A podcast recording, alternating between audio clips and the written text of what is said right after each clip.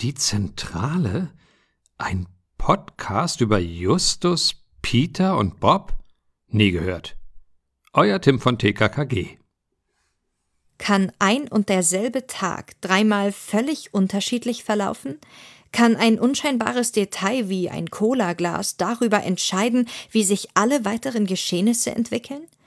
Erlebe, wie Justus, Peter und Bob auf den unheimlichen Fluch der Sheldon Street, die mysteriösen Zeichen der Ritter und den bedrohlichen fremden Freund stoßen, und zwar zeitgleich am selben Tag. Drei Geschichten von drei Autoren führen dich dreimal durch einen Tag, wie er unterschiedlicher nicht verlaufen könnte.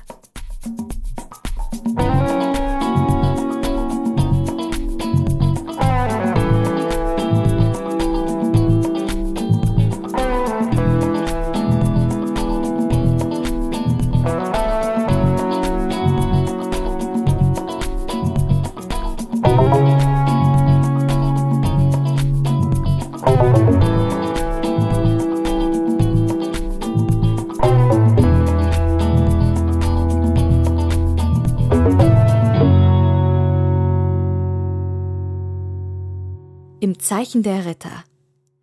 Geheimnisvolle Symbole beunruhigen die Bewohner von Rocky Beach. Was steckt hinter den kryptischen Zeichen, die von einer geisterhaften Gestalt nachts an die Häuser gemalt werden? Und warum verhalten sich einige Bewohner der kleinen Küstenstadt so merkwürdig? Ihre ersten Nachforschungen bringen Justus Peter und vor allem Bob auf die Spur einer mittelalterlichen Ritterlegende. Je intensiver sie sich mit dem Fall beschäftigen, umso klarer scheint, dass ihnen nur wenige Stunden bleiben, um am unheilvollen Freitag, den 13. Schlimmeres zu verhindern. Hallo, liebe Hörer, herzlich willkommen zu, egal wann Thomas das hier veröffentlicht, aber zur ersten. Äh, nee, ihr habt schon eine zentrale Folge aufgenommen, oder? Nein, dieses Jahr haben wir noch keinen, wir haben eine Rotz- und Wasserfolge Dann aufgenommen. zur aller, allerersten Aufnahme, die Zentrale 2021. Wir haben heute den 31. Januar, glaube ich. Ist Richtig. scheiße kalt draußen. Aber, schön sonnig. Richtig schön sonnig, ja. Du weißt doch, egal wann wir aufnehmen, es scheint immer die Sonne. Ja, also herzlich willkommen zur ersten Aufnahme, die Zentrale 2021. Hallo Thomas Freitag. Schönen guten Tag, Oliver Hecke. Hi. Und auch eine kleine Premiere mal wieder, weil die erste Folge, die wir beide mal wieder alleine machen. Richtig, äh, Ja. lange her, ne? Also die, die Larry Brent Sonderfolge rechne ich nicht mit. Mhm. Ähm, oh, dann ist wirklich schon lange her. die letzte Folge, die wir gemacht haben, war der Höhlenmensch. Oh, dann ist es wirklich schon lange her. Das ist lange her, genau. Die haben wir, glaube ich, sogar bei mir aufgenommen. Richtig. Ah, die war sogar relativ lustig, fand ich. So, wollen wir jetzt dieses Geplänkel machen? Wie hast du den Jahreswechsel überlebt? Wie geht's dir? Oder willst du gleich äh, Tacheles reden? Also, ich weiß nicht, äh, viele Hörer sagen, wenn wir beide eine Folge machen, ist die wirklich sehr trocken. Oder was heißt sehr trocken, aber. Fachlicher. Äh, fachlicher, man kommt schneller zum Punkt. Und ich finde, warum sollte man das nicht beibehalten? Ich habe das nicht als Kritik gesehen. ja. Übrigens, ich spreche heute zum ersten Mal in dieses neue Mikrofon. Und ähm, das ist ja irgendwie ein bisschen anders aufgestellt als die anderen Mikrofone. Und ich muss sagen, das fühlt sich irgendwie. Also ich will nicht das Wort Penis schon wieder in der ersten Aufnahme in den Mund nehmen, was, aber es fühlt sich wirklich an, als wenn mir jemand sein Glied ins Gesicht hält. Also so dieses, dieses, weißt du, was ich Es meine? sieht auch so aus. Es sieht, es sieht auch so aus. Darum mag Benjamin, glaube ich, dieses Mikrofon hier so. Hart, pulsierend. Also ich glaube, ich werde es heute überleben, aber ich glaube, nächstes Mal nehme ich dann wieder mein hängendes Mikrofon, was auch immer das über mich aussagt. Aber äh, damit fühle ich mich doch ein bisschen wohler. Damals, die erste Besprechung von, von der Dreitag, haben wir beide gemacht. Da war ich sogar noch positiv überrascht, weil ähm, das eine sehr schöne Folgenbesprechung war, nur wir beide. Und ähm, ich hatte so gedacht, na mal gucken, wie Olli die Folge gehört. Wir hatten halt, wie gesagt, Fremder Freund, die Peter-Folge besprochen. Und du warst ihr sehr wohlwollend gegenüber. Ähm, war ich das, ja? Das warst du, ja. Okay. Äh, heute, ich will nicht vorgreifen, aber heute, es wird auch nicht so schlimm. Ich freue mich heute auf die Folgenbesprechung. Ja. Wir haben das nämlich beide so beschlossen, dass wir den Dreitag als unser Special lassen. Genau. Benjamin, du bist raus. Ja. Das ist unser Ding hier. Und ähm, dementsprechend wird es qualitativ natürlich auch hochwertiger. Natürlich. Und äh, durch diese Sachen wie heute, äh, durch diese Aufnahmen werden wir irgendwann mal richtig erfolgreich mit dieser Sache hier. Genau. Ja. Ähm, was wollte ich denn sagen? Also ich merke auch, das ist ja die erste Aufnahme, die ich mit dir mache. Du hast ja mit Benjamin schon noch Rotz und Wasser aufgenommen. Es ist sehr schwierig, wieder in diesen Plaudermodus reinzukommen, in diesen Podcast-Plaudermodus. Also dumm Hm. rumlabern kann man ja so auch, aber tatsächlich so zwei, drei Sätze äh, gerade auszusprechen hintereinander, das muss man, da muss man erst wieder reinkommen. Das stimmt, weil wir haben, du bist ja schon eine Stunde ungefähr hier und Ja. wir haben uns ja auch schon privat unterhalten und das ist ja dieser normale Plauderton, aber jetzt der Plauderton, wenn das Mikro an ist, ist ja wieder ein anderer. Ja, man will ja auch deutlich sprechen. Ähm, Ja, und nicht so wild durcheinander. Und, und, und nicht so viele Ausdrücke. Deswegen ist ja ganz wichtig, dass wir uns eine Stunde vorher unterhalten, um erstmal uns auszutoben, alle Ausdrücke rauszuschauen, äh, damit die jetzt hier nicht in den Podcast fallen. Ja, aber jetzt denkt der so der Hörer irgendwie, ah, die sehen sich, die sehen sich zwar auch für den Podcast, aber die haben sich ja bestimmt auch so viel zu erzählen. Aber das ist dann meistens so. Einer, also egal jetzt, ob du oder, oder Benjamin hier reinkommt, dann ist so, und wie geht's? Ah, frag nicht. Okay, komm Hast du schon aufgebaut? Können wir loslegen? ja, so ungefähr ist es. Ähm, und zwar, Olli, sprech doch mal bitte aus. Nee, ich mach das jetzt. Pass auf. Wir besprechen heute die drei Fragezeichen und der Dreitag, die Folge im Zeichen der Ritter. Das Buch gibt es keine Nummerierung, weil es ist ein Special und wurde veröffentlicht im Sommer 2011. Der Autor ist Tim Wenderoth. Das Hörspiel ist auch ein Special dementsprechend, also nicht unter der normalen Folgennummerierung. Ja. Das wurde wiederum veröffentlicht am 1.10.2010. Die Folge im Zeichen der Ritter ist die Bob-Folge und hat eine Laufzeit von circa 65 Minuten. Bevor wir jetzt näher auf die Bob-Folge eingehen, Olli, kannst du dich denn noch erinnern an die Fremder Freund-Folge, die Peter-Folge? Sehr, sehr dunkel, bis gar nicht. Aber als ich den Anfang von der Bob-Folge gehört habe, bin ich, habe ich sofort Flashback äh, Mhm. wieder, ach, die Restaurantszene stimmt ja und keine Ahnung, da bin ich wieder reingekommen. Aber ansonsten weiß ich nur noch, wenn ich es mal kurz umreißen darf, es ging da, dass, äh, äh, dass äh, Peter hatte einen Stalker gehabt, einen Fan, Ja. mehr oder weniger. Das ist das Einzige, was ich noch weiß. Die waren halt joggen, er hat ihn verfolgt, er hat Fotos von ihm gemacht und keine Ahnung was. Äh, Er hat einen vermeintlich vergifteten Kuchen bekommen, äh, mit einem Rechtschreibfehlern drin. Also in dem Zettel, nicht in dem, in dem Kuchen. Ähm, Ich hab und- Rechtschreibfehler in den Kuchen wie eingebacken. Das, aber wie das nachher ausgegangen ist, weiß ich nicht. Also was, was es nachher damit auf sich hatte, weiß ich nicht. Ja, und ich hatte ja damals dir schon erklärt, dass es im Dreitag, das Konzept des Dreitags ist, drei Autoren haben sich hingesetzt, je, jeder hat ein Szenario entwickelt. Also es gibt eine Ausgangsposition und ab da haben drei verschiedene Autoren drei verschiedene Geschichten geschrieben. Richtig, genau. Es ist eine Banalität. Es geht um ein Cola-Glas, ob das im Restaurant umkippt oder nicht. Und der Dreitag ist halt das Prin- Prinzip drei Fälle an einem und demselben Tag, aber halt so dieses Was wäre wenn Prinzip. Das heißt, die äußerlichen Gegebenheiten sind immer die gleichen. So, ich sage jetzt mal wie bei Und täglich grüßt das Murmeltier. Weil er verhält sich ja jeden Tag anders, Bill Murray in dem Film. Aber zum Beispiel, die Leute um ihn herum machen ja immer das Gleiche. Also die stehen ja jeden Tag um die gleiche Zeit auf, die laufen die gleichen Wege zur Arbeit und so. Das Wetter ist immer das Gleiche.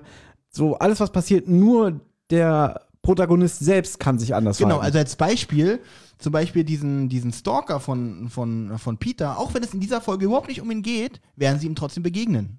Sie begegnen ihn, und, aber man weiß es noch nicht. Also, wenn man die Fremder Freund-Folge nicht kennt, Na, meine ich ja. Also, Genau, also, denn- das ist natürlich denn die Voraussetzung, dass man der- schon eine der Folgen gehört haben muss. der taucht auf, aber der hat äh, in diesem Hörspiel zumindest hier im Zeichen der Ritter nicht mal eine Sprechrolle. Aber er ist halt unterwegs, nur er spielt halt in dem Sinne keine Rolle. Wie sind denn diese Folgen chronologisch erschienen eigentlich? Haben wir das auch richtig gehört mit Peter als die erste, Bob die zweite? Du, du kannst die hören, wie du willst. Ja, aber wie sind sie erschienen? Also vielleicht haben sich die Autoren ja was dabei gedacht bei der Reihenfolge der also, wenn Veröffentlichung. es danach geht, gehst du nach den Farben der drei Fragezeichen. Oh, also muss man natürlich zuerst, Ja, äh, weiß. zuerst muss man äh, äh, Justus hören, dann hört man Peter und dann hört man Bob. Andersrum. Das Thema hatten wir schon mal. Ja, aber das Rote ist doch, ist doch. Nee, das Rote ist Bob. Stimmt. Ja, das, und das Ja, ist ja, aber ja, wirklich, äh, ich kann mich erinnern, dass als Kind, wirklich als relativ kleines Kind sogar noch, als ich mit drei Fragezeichen in Verbindung kam. Ja, was heißt kleines Kind? Was ist der Unterschied zwischen Kleinkind und Kind? Bis wann ist man ein Kind? Das kann dir Benjamin, glaube ich, fachlich ganz genau beantworten, weil es gibt ja Alters, also Altersstufen. Ab wann ist man ein Säu also bis wann ist man ein Säugling? Ja, okay. Äh, ab da ist man also, aber ansonsten, ich würde mich jetzt noch nicht mal als erwachsen bezeichnen. Ja, das sowieso nicht, aber wenn ich jetzt sage als kleines Kind, bin ich mit acht, neun Jahren noch ein kleines Kind? Nö, da bist du, da bist du ein Kind. Kind, Weil ein kleines Kind würde ich sagen bis fünf, ja? weil da ist man wirklich noch so, und ab fünf kann man ja schon sprechen und alles und äh, Ist man mit elf auch noch ein Kind? Oder nee, ist das ist man schon Teenager. Nee, ich bin der Meinung, Teenager ist man erst mit 12, 13. Es gibt aber so eine, es gibt eine Zwischenstufe zwischen 8 bis 10 und dann von 10 bis 12, glaube ich, das sind diese sogenannten Tweens. Na gut, da lasse Also ich, das sind, das sind noch keine Teenager, das sind aber auch keine Kinder mehr. Das ist so diese Zwischenstufe. da lasse ich gerne mit mir handeln, ist in Ordnung. Also, dass man sagt, ab 13 ist man Teenager, 13, 14, ab 14 ist man ja auch vom Gesetz das erste Mal so die erste Stufe Jugendstrafrecht, also strafmündig. Und, aber ich würde sagen, bis 5 Kleinkind, zwischen 5 und äh, 13 von mir aus ist man Kind. Mhm. Jetzt wird's noch komplizierter. Was ist denn ein Jugendlicher? Ist das gleiche wie ein Teenager? Die drei? Fahrzeuge sind Jugendliche und die sind 16. Also das ist gleich wie Teenager. Mhm. Jugendliche sind gleichzusetzen mit Teenager. Ja, Teenager ist das das- coolere, der coolere das- Begriff. das ist ja genauso wie mit ab 18 bist du ja vom Gesetz her erwachsen. Ja. Aber wenn du zum Beispiel, sagen wir mal, du machst mit 19, 20 eine Straftat, ich muss jetzt gucken, wie ich das formuliere, damit ich es nicht zu hochgestochen oder zu lang oder zu unwissend sage, aber ich weiß, dass bis 21 das Jugendstrafrecht dann noch angewendet Es, wird. ist, es kann optional angewandt werden, wenn ein Psychologe äh, die Unreife bestätigt. genau. Das heißt, du bist zwar schon längst erwachsen vorm Gesetz, aber du agierst noch im Kopf wie ein Genau, Jugendlicher. das geht, glaube ich, ab 21 nicht mehr. Genau. Es sei denn, man hat wirklich eine feste Diagnose, die sagt, Ja. er ist bescheuert. Und genau, und deswegen für uns wird schon schwierig, wenn ich da jetzt mit meinen 28 Jahren stehe. ja, und dann äh, Aber- habe ich 28 gesagt, 38, Entschuldigung. Und dann hi, drei Fragezeichen. ja, Freitag, das geht nicht. Also ich würde diesen Me- Menschen noch als äh, Jugendlichen bewerten. Mit der Reife eines Zwölfjährigen. Oder sogar Kleinkind. Auf jeden Fall, als ich ein Kind war, habe ich dann auch mal mit meinen Kindern so, äh, mit meinen Kindern, was erzählt er, mit meinen Schwestern gespielt, dass wir die drei Fragezeichen sind. Da hat, glaube ich, meine Schwester sogar noch so Visitenkarten gemalt und so.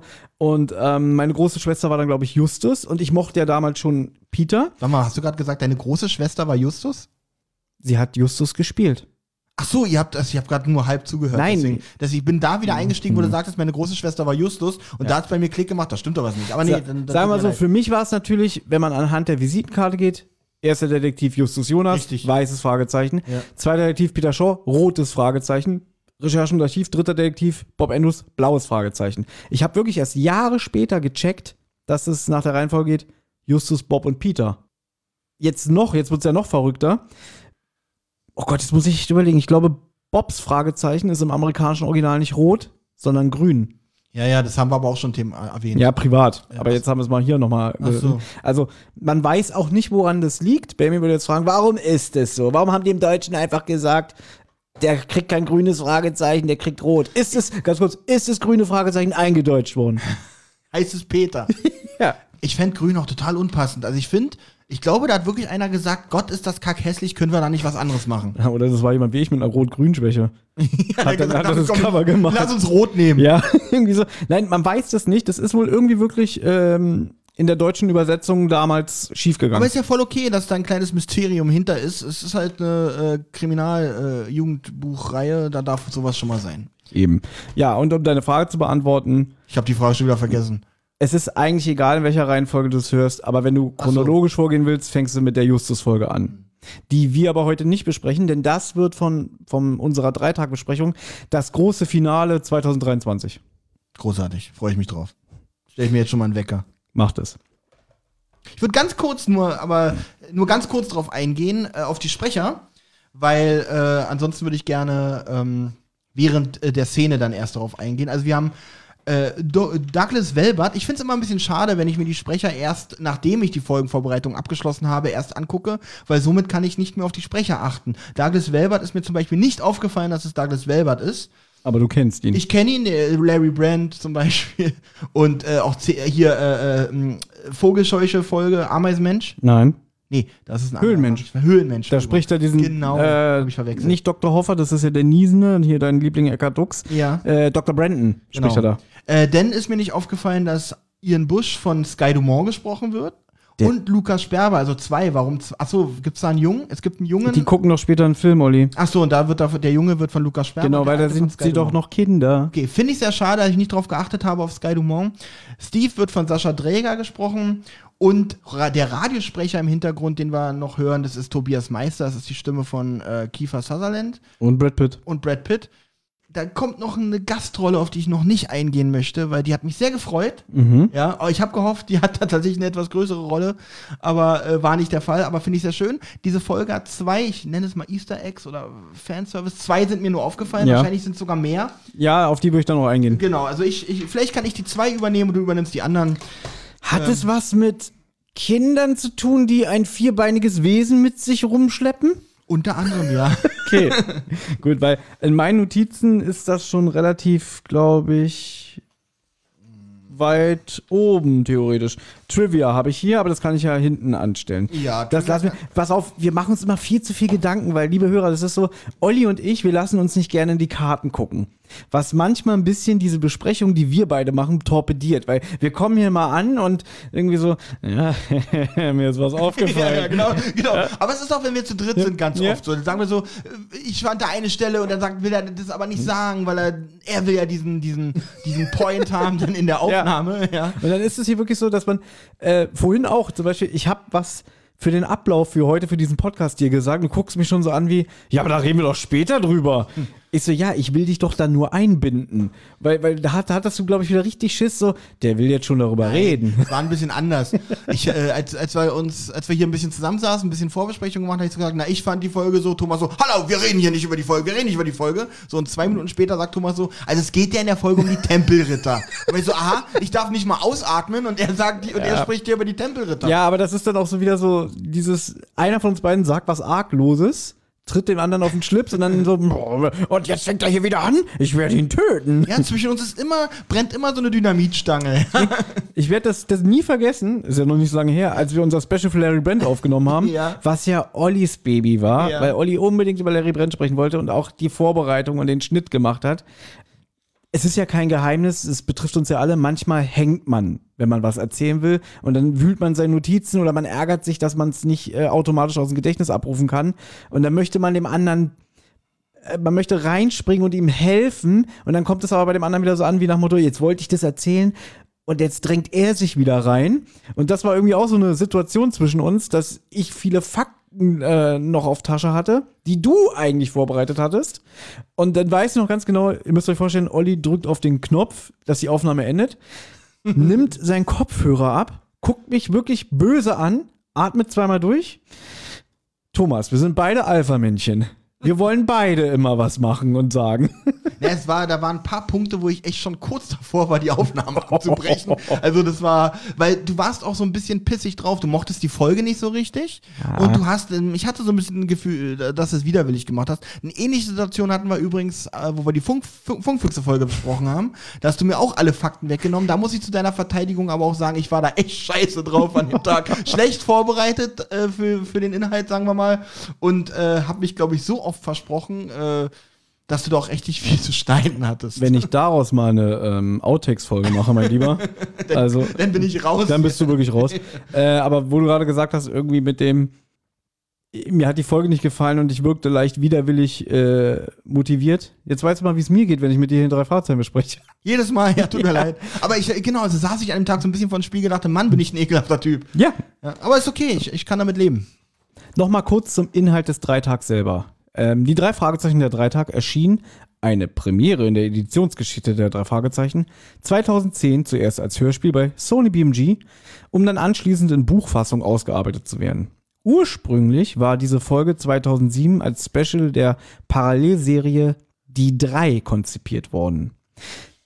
Und zwar die drei. Nochmal zur Erklärung. Es gab ja einen Rechtsstreit von 2005 bis 2008, in der keine drei Fragezeichen-Geschichten als Hörspiel veröffentlicht wurden. In dieser Zeit hat aber äh, das Label Europa eine Serie namens Die Drei rausgebracht. Und irgendwann werden wir das auch mal wirklich thematisieren. Da möchte ich diesen ganzen Rechtsstreit hier nochmal Ich muss mir so aufarbeiten. eine Folge auch mal anhören, weil es ist, ist wahrscheinlich mit den gleichen Sprechern, nehme ich an. Richtig. Ähm, und die ist bestimmt bloß ein bisschen anders, weil bestimmt die Visitenkarte nicht so vorgelesen werden darf oder die, die sich nicht die drei Fragezeichen nennen dürfen, wie sie es sonst immer tun. Es ist ein bisschen kompliziert, weil damals ähm, die Erben von dem Erfinder Robert Arthur, die haben die ersten, die haben die Rechte an den ersten zehn Folgen, die halt der Erfinder geschrieben hat, an Europa irgendwie verkauft. Dadurch war das ganz kompliziert, weil, weil niemand wusste, wie ist die rechte Frage, hat der Kosmos Verlag, dann hat Europa gesagt, wir dürfen jetzt aber auch das machen. Und dann haben die halt äh, sich, sich zerstritten, dieses Bündnis aufgeknüpft, sage ich jetzt mal. Und dann hat halt Europa gesagt, dann machen wir jetzt weiterhin Hörspiele. Wir dürfen es aber nicht mehr die drei Fragezeichen nennen, weil die drei Fragezeichen ist eine eingetragene, eingetragene Warenmarke vom Kosmos Verlag. Deswegen sind sie auf die drei gekommen mit dem Untertitel Neues aus Rocky Beach. Und ja, es sind die gleichen Sprecher, es sind auch die gleichen Macher. Da sitzt auch Heike Dine Körting am, am Regiepult. Das ist eigentlich genau so. das gleiche, außer der Name Ja. und inhaltlich müssen sie ein bisschen, ein bisschen um den heißen Brei herumreden, sag ich mal, teilweise. Die Visitenkarte zum Beispiel in diesen Hörspielen wird nie vorgelesen. Äh, Genau, das ist ja einfach, man lässt es einfach Mhm. weg. Insofern, man lässt den Namen die drei Fragezeichen weg. Und dürfen denn die drei Protagonisten auch äh, Justus, Peter und Bob heißen? Nein. Wie heißt wohl Justus da in diesen Hörspielen? Jupiter Jones? Richtig. Ach, Der- das, der darf seinen richtigen Namen da haben, also seinen, seinen aus den USA, den Äh, darf er haben? Jetzt will Batman sagen, na, der Name Justus Jonas ist doch eingedeutscht. Ist in dem Sinne eine Erfindung Vom von, Kosmos Verlag. vom Kosmos Verlag, um um so runterzubrechen. Wie heißt Peter? Bimbo? Den nennen sie auch Peter. okay. Und Bob? Bob heißt im Original auch Bob. Bob Andrews. Also Okay. Robert Andrews heißt er ja eigentlich, Ja. aber Bob ist Bob.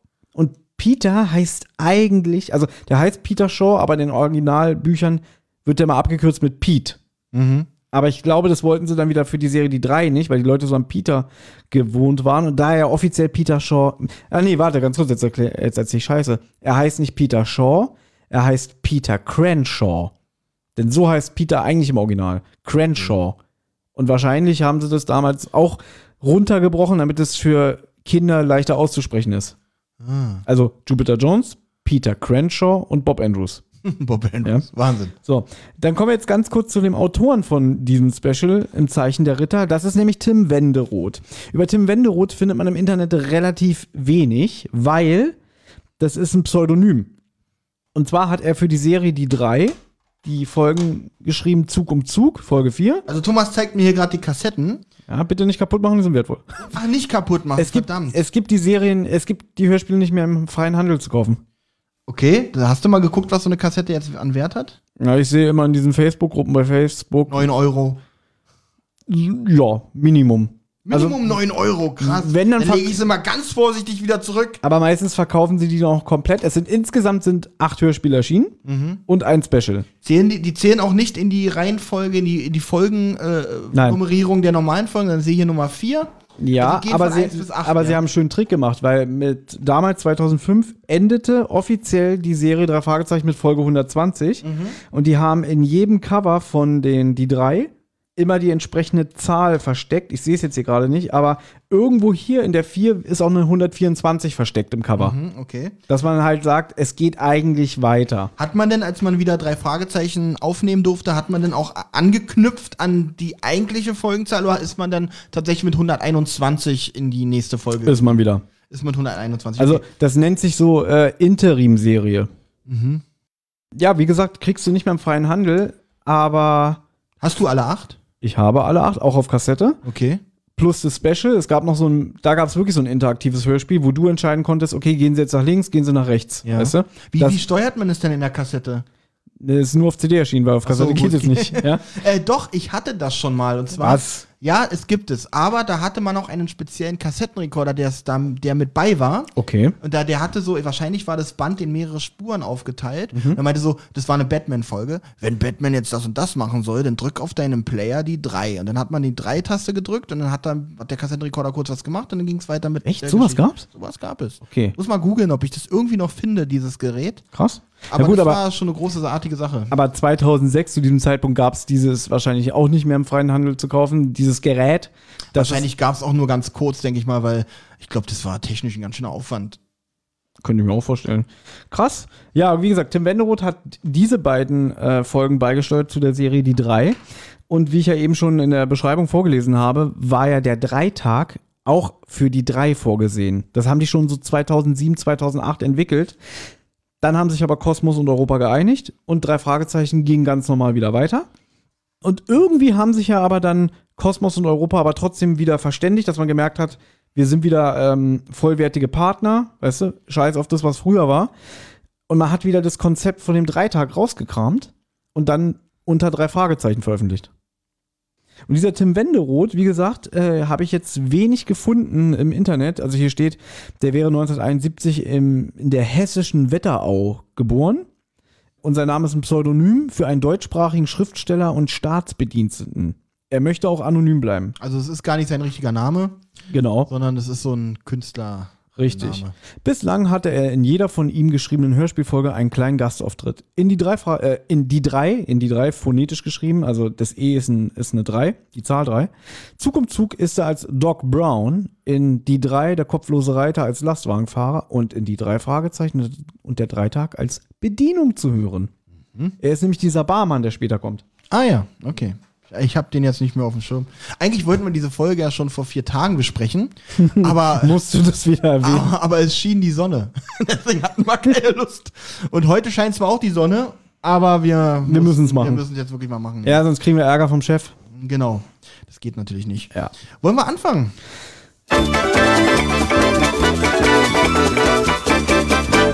Der Klappentext. Wollen wir anfangen? Gibt's noch irgendwie, äh, natürlich gibt's noch eine Sache. Olli, Ja. du darfst den Klappentext vorlesen. Oh, was für eine Ehre. Das ist, also, dass ich Benjamins Rolle, das, das setzt mich jetzt auch wieder Das sagst du jedes Mal. extrem unter Druck. Jedes Mal, das wenn wir eine Folge immer, allein das machen. ist doch immer was ganz Besonderes. Die drei Fragezeichen im Zeichen der Ritter. Geheimnisvolle Sym- Symbole beunruhigen die Bewohner von Rocky Beach. Was steckt hinter den kryptischen Zeichen, die von einer geisterhaften Gestalt nachts an die Häuser gemalt werden? Und warum verhalten sich einige Bewohner der kleinen Küstenstadt so merkwürdig? Ihre ersten Nachforschungen bringen Justus, Peter und vor allem Bob auf die Spur eines Mittelal einer Mittel Entschuldigung, siehst du, deswegen macht Benjamin das immer, einer mittelalterlichen Rit- Ritterlegende. Je in, in, intensiver sie sich mit dem Fall beschäftigen, umso klarer scheint, dass ihnen nur wenige Stunden bleiben, um am unheilvollen Freitag, den 13. Schlimmeres zu verhindern. Vielen Dank. Sehr gerne. Also das, da habe ich kein Danke für verdient. Das war viel zu stümperhaft. Aber trotzdem danke für, deine, äh, für dein nettes Entgegenkommen.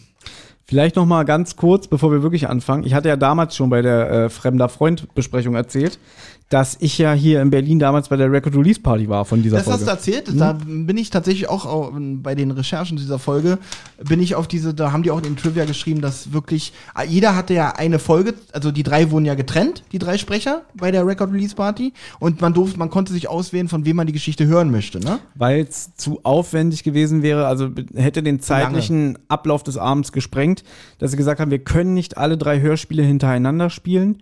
Deswegen wurden die Zuschauer aufgefordert, wenn, wer ist euer Lieblingsfragezeichen? Bob, Bob! Ja, dann geht ihr bitte in den Saal. Aber links. das war eine Lesung und kein Spiel, richtig? Weil es hätte ja zum Beispiel niemand die Rollen der anderen beiden übernehmen können, weil die kommen ja trotzdem Nein, vor in jeder so eine Folge. Record Release Party funktioniert so, du sitzt da und du hörst das Hörspiel.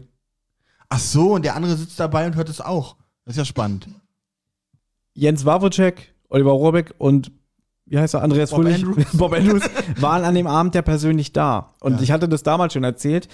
Ich bin dann mit meinem Kumpel, äh, wir haben uns für die Bob-Folge entschieden und sind dann in den entsprechenden Saal gegangen. Und dann war Andreas Fröhlich vorne auf so einer kleinen Bühne und hat dann noch mal sich bedankt für alle Leute, die das Interesse an seiner Folge haben, aber er ist ja auch das beste Fragezeichen, hihihi. Das hat bestimmt jeder der drei gesagt. Genau, das haben wir damals Haben wir auch. bestimmt auch abgesprochen. Genau diesen Gag haben wir damals auch in unserer Fremder Freund-Folge gemacht. Ich, Ja? ja, ja, genau. Okay. Wir, wir wiederholen uns eigentlich immer nur.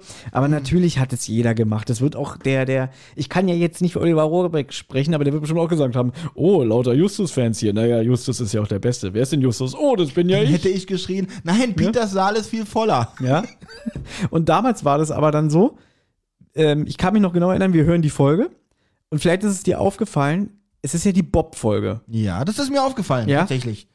ziemlich zu Beginn widmet sie sich, ist der Fokus mehr auf Justus und Peter, habe ich so das Gefühl.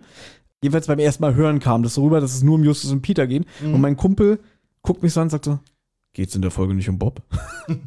Aber das kommt ja dann alles noch. Genau. Aber tatsächlich äh, kommt Bob tatsächlich ein bisschen zu kurz. Also Benjamin würde sich sehr aufregen darüber, dafür, dass es eine Bob-Folge ist. Oh, dieses Mikrofon ist wirklich anstrengend. Man muss wirklich richtig rangehen. Man muss ihn Ja. richtig in den Mund nehmen fast, um hier richtig reinsprechen zu können. Ohne wieder anzüglich klingen zu wollen.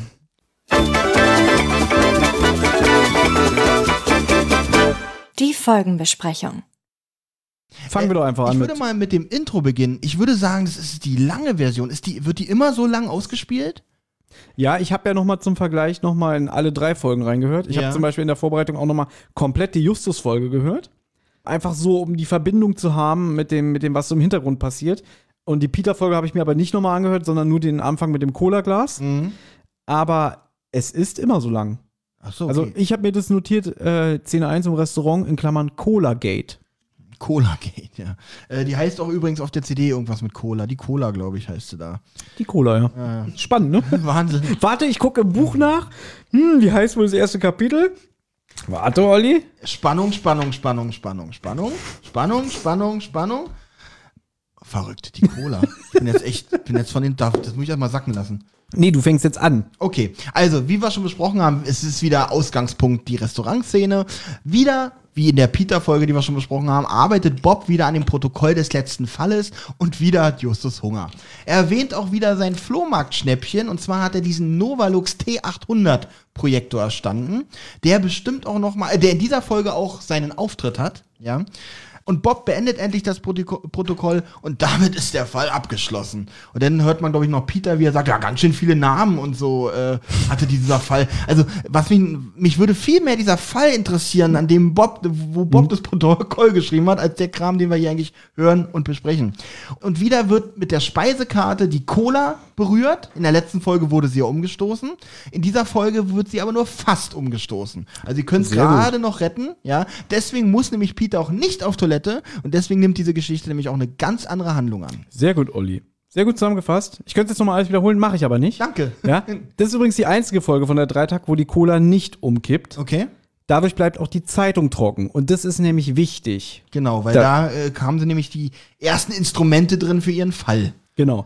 Denn es ist jetzt so, äh, sie konnten ja, schli- also Bob konnte Schlimmeres verhindern, indem er das Cola-Glas aufgefangen hat. Es ist nicht umgekippt. Dadurch bleibt auch Peters Hose trocken für die Folge Fremder Freund. Er muss nicht auf Toilette, du hast es schon gesagt. Genau. Und die Rocky Beach Today, die mit der Bob die ganze Zeit da rumfuchtelt, die bleibt trocken.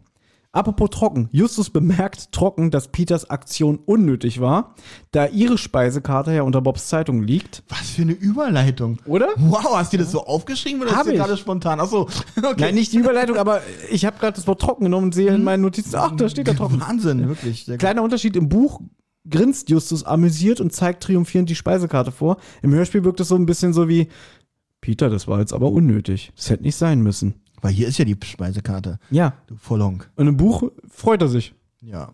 Ja, sein Handy klingelt jedenfalls. Während Bob und Peter sich zanken, rempelt, äh, äh, hör genau zu, Ja. ein Gast rempelt im Hintergrund einen Kleiderständer um. Nicht einen Kleiderständer. Das ist der Kleiderständer in dieser Geschichte. Im Buch wird dieser Kleiderständer, habe ich echt Schwierigkeiten mir das vorzustellen, als hölzerner Kaktus beschrieben. Äh, Ich konnte mir das, also so ein hölzerner Kaktus ist, glaube ich, nicht so, wie du das vorstellst, dass überall was rauskommt, sondern es ist wirklich nur ein Holzstab, wo oben halt, Mhm. wie eine Frisur, möchte ich mal sagen, äh, so sechs, sieben Stäbe rauskommen. Ja, das kenn ich. Das, ich glaube, das ist der hölzerne Kaktus. Aber ich habe mir wirklich so einen richtigen Kaktus äh, wie so, so ein Kunstobjekt vorgestellt. das finde ich sehr schön, weil es ist bestimmt eine amüsante Vorstellung gewesen. Auch amüsant ist, während man im Hörspiel so von der Soundkulisse denkt, der hat einfach nur den Kleiderständer rum äh, umgestoßen, wird im Buch gesagt, er liegt auf dem Boden und guckt aus einem Haufen von Jacken raus. Ist ja süß. Finde ich übrigens gut, dass du immer wieder das Buch parallel liest. Das sind immer, das sind immer noch interessante Informationen für mich. Aber dieser Kleiderständer spielte doch auch in der Peter-Rolle, äh, in der Peter-Folge eine Rolle, ne? Der da, spielt rennt, da rennt er doch fast dagegen. Als er Äh, da dieses Vibe anmacht. Stimmt. Da rennt er dagegen. Genau. Und in also er scheint wirklich ungünstig aufgestellt zu sein, wenn ich das mal hier bemerken darf. Ja, fast zum Schluss von dieser Folge hat der Bob nochmal eine kleine Begegnung mit dem Kleiderständer. Aber dazu kommen wir später. Genau. So, Justus am Telefon. An ihrer Hauswand? Mit roter Farbe? Und Sie sind sicher, dass es sich nicht um ein Graffiti von irgendwelchen Jugendlichen handelt? Moment, Sir. So, was sagt Bob jetzt? Weil die Zeitung ja dieses Mal trocken geblieben ist, anders als in der Peter-Folge, kann, während Justus telefoniert, Bob in der Zeitung blättern, weil er kriegt das ja mit. Und dann deutet er so auf das Papier und dann so, guck mal, Justus hier, in den letzten Tagen wurden ganz schön viele Graffitis gesehen. Und dadurch nehmen sie den Typen am Telefon ernst. Na gut, in der Zeitung, das habe ich zumindest notiert, vielleicht habe ich da was falsch gehört, ähm, steht tatsächlich, dass irgendwelche Jugendliche wieder Häuser bemalen. Also, Na, irgendwelche Schmierfinken. irgendwelche Schmierfinken. Also da hätte ich jetzt nicht, da hätte ich jetzt gesagt, ja, ja, es sind irgendwelche Jugendlichen. Was holt ihr da jetzt, was holen, wollen Sie da jetzt Detektive anheuern? Na, ich glaube, in der Justus-Folge ist es so, da wird die Zeitung nass. Und dadurch können, kann halt Bob äh, Justus nicht zeigen, guck mal hier, da steht, ein, da steht ein Artikel über so eine Schmierfinken. Da sagt dann Justus zu dem Anrufer, naja, vielleicht waren es nur Kinder, irgendwie, Ach, und dann nimmt er irgendwie den Fall nicht an, wahrscheinlich. Nee, der Typ legt einfach auf, weil er sich So. nicht ernst genommen fühlt. Und hier fühlt er sich ernst genommen, Ja. weil, weil die Detektive sagen, ja, ich sehe gerade, sie haben recht, ähm, da ist ja schon ein bisschen was passiert in den letzten Tagen. Ja, also auf jeden Fall ver vereinbart Justus einen Termin mit dem Anruf. Genau. Der Anrufer heißt übrigens Mr. Bush. Sie fragen nach seiner Adresse und sie würden ihn später aufsuchen. Ich habe übrigens nachgeforscht, hier ist nicht der Altpräsident gemeint. Hm. Bob murmelt noch irgendwas im Hintergrund. Schon der dritte Fall, bla bla.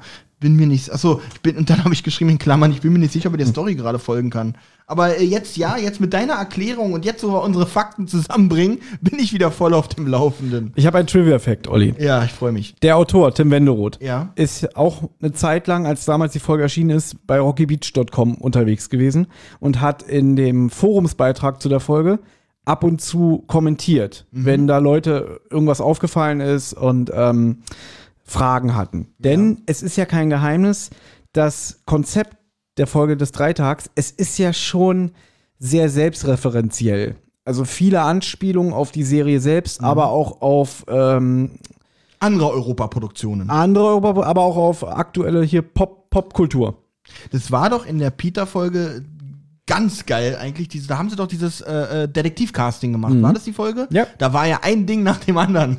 Das finde ich auch ist ein Highlight von der wirklich, Folge. Wirklich ein ganz großes Highlight, hat großen Spaß gemacht. Pass auf, jetzt, jetzt wird es nämlich wirklich kom kompliziert. Laut Tim Wenderoth, man hört jetzt im Hintergrund den Radiosprecher. Genau. Er kündigt an, ähm, dass jetzt endlich das Echtzeithörspiel Das Geisterschloss weitergeht. So, pass auf. äh, Das, der Radiosprecher ist doch Tobias Meister, alias Brad Pitt, Mhm. alias Kiefer Sutherland.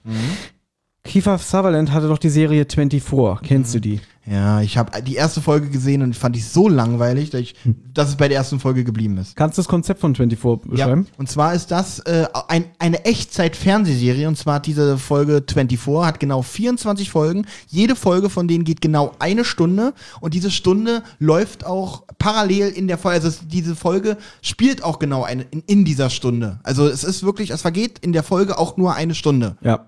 Und das ist, das Konzept fand ich mega interessant, aber die Umsetzung fand ich mega langweilig. Und jetzt Meine denk, Meinung. Und jetzt denk noch mal nach. Kiefer Sutherland, gesprochen von Tobias Meister, Echtzeitserie Ja. und der Radiomoderator, auch Tobias Meister, kündigt hier das Echtzeithörspiel Geisterschloss an. Das ist gewollt. Das Ka- ist Meta. kann ich mir auch vorstellen, dass es gewollt ist, ja. Ist aber ein bisschen zu gewollt, ne?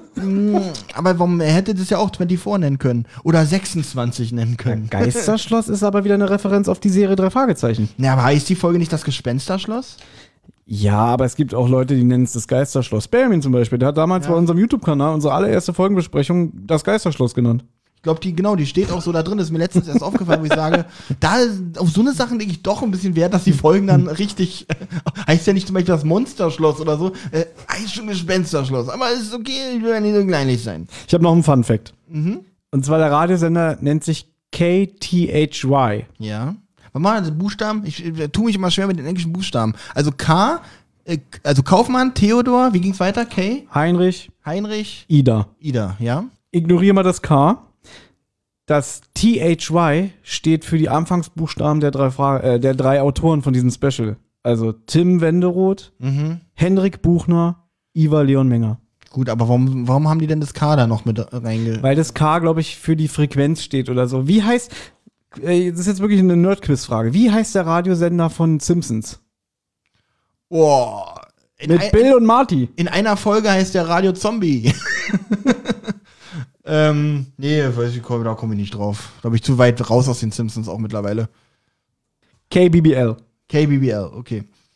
Also und, und dann kann es wirklich sein, dass K halt in Amerika für irgendeine Frequenz halt äh, steht. Könnte ich mir vorstellen. sein. Weil ganz ehrlich, jetzt wo ich drüber nachdenke, ich kann jetzt zwar keine Referenzen nennen, aber ich glaube, alle Radiosender fangen irgendwie mit K an. KW, K irgendwas, K hier, K da. Jetzt ist aber die Frage, ist es wieder nur so, weil zum Beispiel diese Telefonnummer in Filmen in den USA. 555, fang immer mit 555 aber an. das ist speziell für Filme. damit Also, keine echten Telefonnummern genannt werden. genau, es gibt die Vorwahl 555 in, im richtigen Leben nicht. Das ist nur für Filme und Serien. Genau, dann kann es natürlich sein, aber wa- warum sollte man das. Gut, bei Radiosender, die kann ich doch irgendwie nennen. Ja, oh, die, da muss ich ja nicht irgendwie eine Frequenz äh, nennen. Also da kann man ja auch äh, Kalifornien am Morgen. Äh, gut, so würde kein Radiosender heißen, weil der würde dann nur morgens äh, aktiv sein. Aber warum sollte man. Ergibt sich für mich der Sinn jetzt nicht. Und da haben jetzt auch die Recherchen für mich gefehlt, die Zeit. Ja, ist ja aber nicht schlimm. Aber wir, stimmt, ist mir aufgefallen, jede, jede Dings beginnt mit 555. Und in Deutschland gibt es sowas nicht, weil diese Telefonnummer in äh, Skandal um Rosi, die gibt es ja wirklich. Gut. 555 Schuh. Dr. Schuh. ja, gut, wir schweifen ab. Ja. So, dann darfst du jetzt weitermachen. Okay. Um die Szene zu beenden, Peter fragt ironisch, seit wann sie sich um Graffiti kümmern. Sie seien doch selbst Schmierfinken. Dann fragt Bob verwundert, wieso? Ja, denk mal dran, wie oft du schon mit deinem roten Fragezeichen, äh, Quatsch, mit deiner roten Kreide Fragezeichen an die Wand geschmiert hast. Den Witz habe ich bewusst übersprungen, weil ich den ganz schlecht fand. Unwissend allerdings, dass am Ende diese Sache noch mal ein bisschen aufgegriffen wird. Ja. Mehr oder weniger. Du darfst gleich ähm, äh, erklären, worum es geht. Ich möchte nur einleitend sagen, die nächste Szene heißt bei mir der alte Fernsehbusch. Ich muss erstmal sagen, ihr beschwert euch immer, dass ich die Musik immer nicht so anspreche. Ja. Ähm, ich fand die Musik richtig gut. Die hatte richtig Filmniveau, dieses spannende, dieser spannende Trenner, der jetzt war. Die ist gut, ja. Gut. Ich, ich habe sie sogar im Ohr, aber ich kann dazu nicht viel sagen. Sie ist okay. Ich finde es auch immer schwierig, darum lasse ich es meistens weg, Musik im Podcast anzusprechen, weil man kann sie nicht nachsingen. Ja? Man kann nur sagen, wie man es fand, deswegen überspringe ich es meistens. Aber wenn es mir auffallend positiv oder auffallend negativ ist, dann erwähne ich es auch gerne mal. So, du, was soll ich jetzt machen? Der Erzähler sagt ja, dass sie jetzt sich zum alten Fernsehbusch Genau. begeben. Und da Zum alten Fernsehla, zum alten Fernsehbusch? Fernsehbusch, ja. Dieser Mr. Bush, Walter Bush heißt der, der wird auch der alte Fernsehbusch genannt, weil der hatte halt einen Laden, wo er auf elektronische Geräte, spezifisch Fernseher, Radio und so der- und dass Kameras. Also, dass der einen Fernsehladen hat, das habe ich ja auch mitbekommen, aber Fernsehbusch, ist das wieder eine Sache, die nur im Na, Buch steht? da habe ich mir notiert, Fernsehbusch klingt für mich total deutsch. So wie Mhm.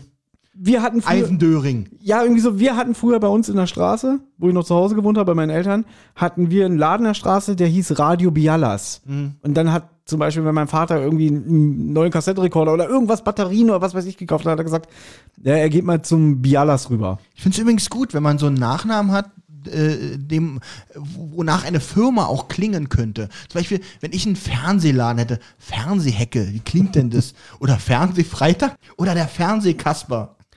Das hat Das halt, klingt schon wieder gut. das hat halt so auch so eine emotionale Bindung schon beinahe, wenn man sagt irgendwie, ey, ich war gerade wieder beim Fernsehbusch, ähm, ich habe da ein bisschen gestöbert und habe mich mit dem unterhalten, dann haben wir noch äh, gesagt irgendwie, äh, ob wir am Wochenende nicht irgendwie, wenn wir im Park uns treffen mit den Das Kindern. Hat, das hat doch was äh, äh, Persönliches. Genau. Wir haben in der Straße, der ist immer noch da, der Bäcker, bestimmt seit 40 Jahren, Bäckerei Banach, weil der heißt Banach, überraschenderweise. Und da hat mein Vater auch immer gesagt, ja, geh mal zu Banach rüber, drei Mohnbrötchen und bla bla bla. Genau. Und, und da hat man halt mit den Namen der Leute gearbeitet. Und das ist halt, das hat so fast ein bisschen Dorfatmosphäre, wenn man das im Kiez so anwendet. Ist sehr viel verloren gegangen, muss ich sagen. Und das klingt so, das meine ich jetzt nicht mal negativ, weil man sagt ja auch oft so, so klischeemäßig, äh, das ist so deutsch. Ne? Es klingt irgendwie so Fernsehbusch deutsch, weil du siehst ja hier auf dem Cover, Ach, steht ja sogar. Da steht ja sogar TV-Busch. ja eben. So, du darfst jetzt weitermachen. Okay, also der Erzähler, Sie stehen jetzt also vor dem Fernsehladen, der wohl längst dicht gemacht hat. Schaufenster ist blind, Laub hinter den Sicherheitsgittern. Ähm, also der scheint wohl äh, schon äh, ja, zu, zu zu sein, aufgegeben. Out of business. Ja, das wird ja gleich noch gesagt, warum. Genau. Der Auftraggeber Walter Bush hat ähm, ein, ein, alter weißhaariger Mann erwartet sie bereits. In der nächsten Szene liest er auch bereits die Visitenkarte. Da ist jetzt nichts Besonderes. Auch er fragt natürlich nach den Frage, Fragezeichen und bekommt die übliche Antwort, Antwort. Thomas möchte ja nicht mehr, dass wir diese Visitenkartenszene hier so hervorheben. Ähm, er lobt aber, das fand ich gut, er lobt das Marketinggeschick der drei Fragezeichen. Und mit diesem Know-how hätte er wohl sein Fernsehgeschäft nicht schließen müssen. Das fand ich relativ witzig, äh, wie er das da schreibt. Ja, vor allem, es ist auch wirklich so nicht so gestelzt. Ich finde, es kommt natürlich rüber. Genau, bis jetzt auch überhaupt nichts. Na gut, die Folge ist gerade zwei Minuten lang oder so, bis jetzt auch nichts auszusetzen. Ähm, jetzt kann nämlich Justus auch gleich mit seinen detektivischen Fähigkeiten glänzen, weil Justus erwähnt, dass das Geschäft wohl seit vier Jahren geschlossen ist und Busch erstaunt, woher weißt du das? Justus hat ein Werbeplakat bemerkt, in dem äh, die Filmfestspiele vom, äh, von einem Freitag, den 13. Oktober beworben äh, werden.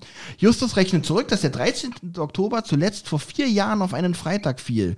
Und hier ist wieder, wie man das natürlich in Hörspielen und Filmen so macht, wie man wieder geschickt die Jahreszahl nicht erwähnen möchte. Ja, einfach, er hätte ja sagen können, ja, weil da steht 30, da, da, da, 2000 irgendwas. Ja. Nee, da sagt er, ja, ich habe das gerechnet und, hm, und keine Ahnung. Ähm, kommt nachher, glaube ich, nochmal so ähnlich vor. Äh, das ist übrigens so ein ganz berühmtes Stilmittel, eine ganz berühmte Art und Weise, äh, dass man ständig, äh, dass man ungern sagt, in welcher Zeit man sich befindet. Das ist bei ganz vielen Fernsehfilmen oder Fernsehserien so. Im Hörspiel ist es so, dass man äh, ganz oft äh, äh, ähm, äh, umgeht, eine Jahreszahl nennen zu müssen, richtig? Darum wird auch ganz selten mit Geburtsdaten gespielt. Immer wenn, hier, der ist geboren am 12.8. Da würde man nie das Jahr sagen, weil da würde man sagen, würde man ungefähr wissen, welche Zeit es spielt. Ich glaube, man muss sich, ich glaube einfach, um, um sich äh, nicht irgendwann mit der Logik zu verzetteln. Weil, Richtig. Äh, das ist nämlich ganz schwierig, wenn man sagt, ja, Nee. wie kann es denn sein, dass die jetzt das und das machen, wenn letztes Jahr äh, 2005 war oder so? Ja, das ist halt, du willst dich auch nicht festlegen, was das angeht. Ich meine, dass die Detektive seit 50 Jahren, äh, über 50 Jahren ermitteln, in Buchform alleine. Und natürlich, wenn man wieder das auf Logik abklopft, dass man sagt, alles klar, die gehen seit 50 Jahren zur Schule. Ach nee, sie haben immer Sommerferien und so. Da macht man sich auch eine Menge kaputt. Aber ja, es geht halt darum, dass man sich nicht festlegen will, weil diese Folge hier ist auch schon wieder über zehn Jahre alt. Und wenn man jetzt denkt, so, boah, 2010, die können ja gar nicht mehr zur Schule gehen. Weißt du? Ja. Jetzt ist was interessant. Das Gespräch wird unterbrochen, da sich eine Gruppe von Jugendlichen nähert und sie anspricht. Im Buch hat der Anführer, gesprochen von Sascha Dreger, Meinst du, das ist wirklich eine Gruppe? ja, Also ich, hab's jetzt ja im zwei Leute. Ich weiß, aber im Bu- also um den Vergleich wieder zum Buch zu haben, hier steht, ähm, Peter stupste Bob in die Rippen und deutete auf vier Jugendliche, die auf sie zukamen. Ein großer, leicht gebräunter Typ mit Sonnenbrille schien der Anführer der kleinen Gruppe zu sein. Lässig hatte er seinen Arm um ein blondes Mädchen geschlungen. Oh, das ist eine Information, die ich auch gerne Ja? gehabt hätte. Betont langsam strich er sich mit der freien Hand über sein rotes T-Shirt, welches lediglich das charakteristische T eines Footballclubs zeigte und seine Muskeln deutlich betonte. Ah, das ist der TKKG-Break, richtig? Das ist der Verweis auf TKKG. Deswegen, Ah, Das der, kommt im Hörspiel überhaupt nicht rüber. ja, vor allem der Typ heißt ja auch Steve. Außerdem, ja. Und ähm, Wie heißt denn Tarzan eigentlich richtig? Peter Carsten, Okay, genannt Tim.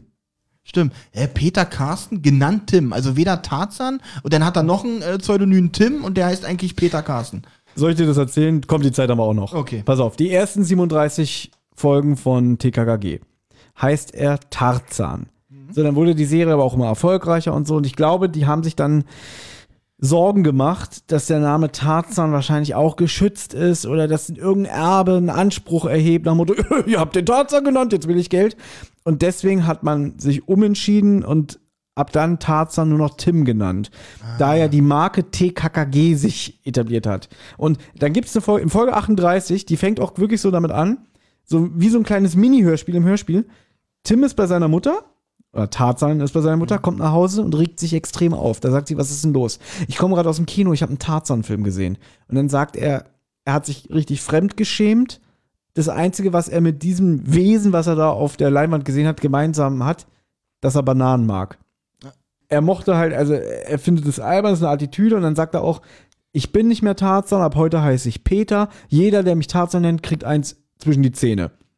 Also hätten sie ja eigentlich die ganze Serie umbenennen können in PKKG. Klingt ja auch noch gut. Peter, Karl und Klößchen. Ja, Ach, PKKG klingt so wie so eine terroristische Vereinigung, finde ich. so ein bisschen. Ähm, Und ja. dann, dann ist es so, dass die Mutter dann sagt, ja, du kannst dich doch, ich, da- sie, genau, sie sagt dann immer, ach, ich dachte mal, das T steht für ähm, den Namen von deinem Großvater. Und dann sagt er, wieso? Naja, dein Großvater hieß Timotheus. Nee, be- nee, nicht, genau, das ist sein Zweitname, so rum. Peter Timotheus Carsten heißt er. Das weiß er aber zu dem Zeitpunkt nicht. Und dann sagt sie, du wurdest nach deinem Großvater so benannt, Timotheus. Und dann sagt er, gut, alles klar, dann bin ich ab heute Tim. Diese Information, dass es hier eine Brücke oder ein, oder ein Schnipser zu den zu TKKG ist, macht die Sache ja noch lustiger, weil im Europa-Universum, ja, da sind es natürlich alles Konkurrenten und die beefen sich ein bisschen, weil so begrüßt Tarzan nämlich die drei Fragezeichen. Schau einer an, das ist doch dieser dicke Schnüffler, der auf einer Müllhalde wohnt. Aber so ist Tarzan auch extrem nicht. lustig. Nein, aber, aber das, wenn ich mir vorstelle, da kommt TKKG um die Ecke, er sieht Justus, der in seinem gleichen Serienuniversum spielt, in dem Fall. Ja, schau einer an, das ist ja dieser dicke Schnüffler, der auf einer Müllhalde wohnt. Er kann wahrscheinlich nicht mal Karate. Und mir ist jetzt erst zum ersten Mal aufgefallen, Asche auf mein Haupt, ähm, dieses Mädchen wird von Rea Harder gesprochen. Und Rea Harder ist ja die aktuelle Stimme von Gabi, denn die Veronika Neugebauer ist ja schon seit 2009 tot. Und Rea Harder hat sie ja als Gabi beerbt.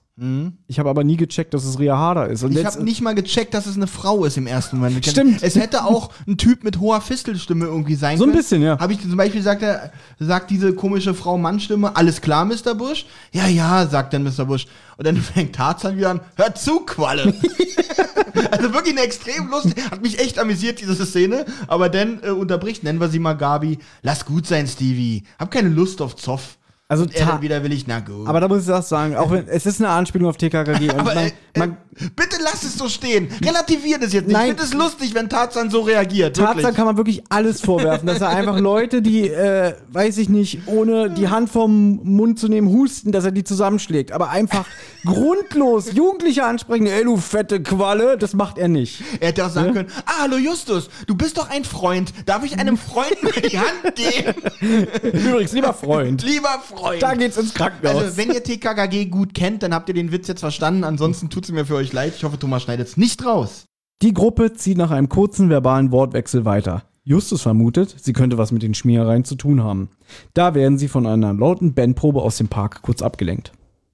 Ganz kurz fand ich noch lustig, weil ich das als Zitat auch noch notiert habe und jetzt drüber lachen muss, wenn ich denke, dass es TKKG sind. Also ich, ich sage einfach mal, ich möchte, ich möchte gerne diesen Gedanken behalten, dass es TKKG sind. Weil muss, Mr. Bush antwortet darauf noch, sehr unangenehme Zeitgenossen.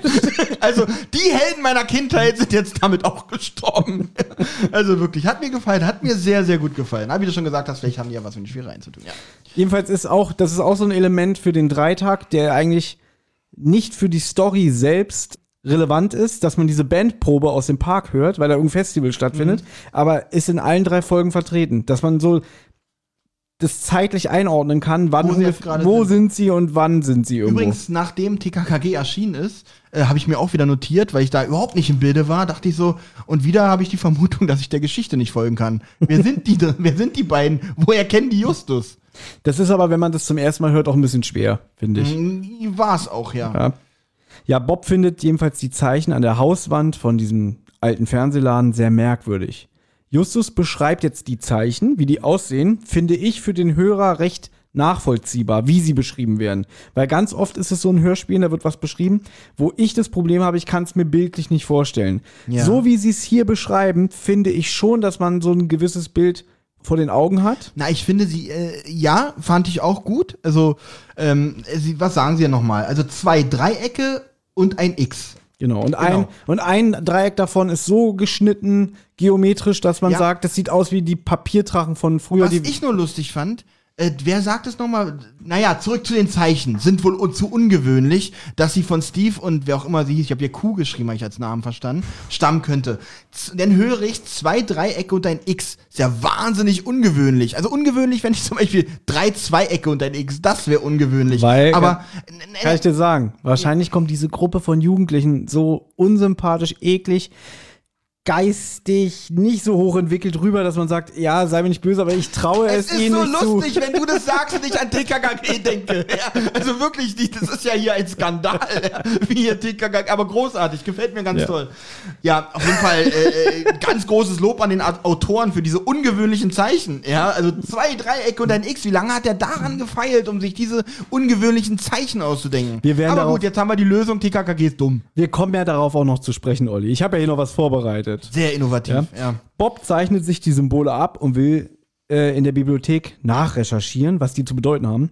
Jetzt fotografiert auch zeitgleich Peter die Zeichen auch noch ab. Und dann macht er sich mit Justus in die Old Malibu Road auf, da dort laut der Rocky Beach Today auch Symbole in roter Farbe an die Hauswand geschmiert wurden.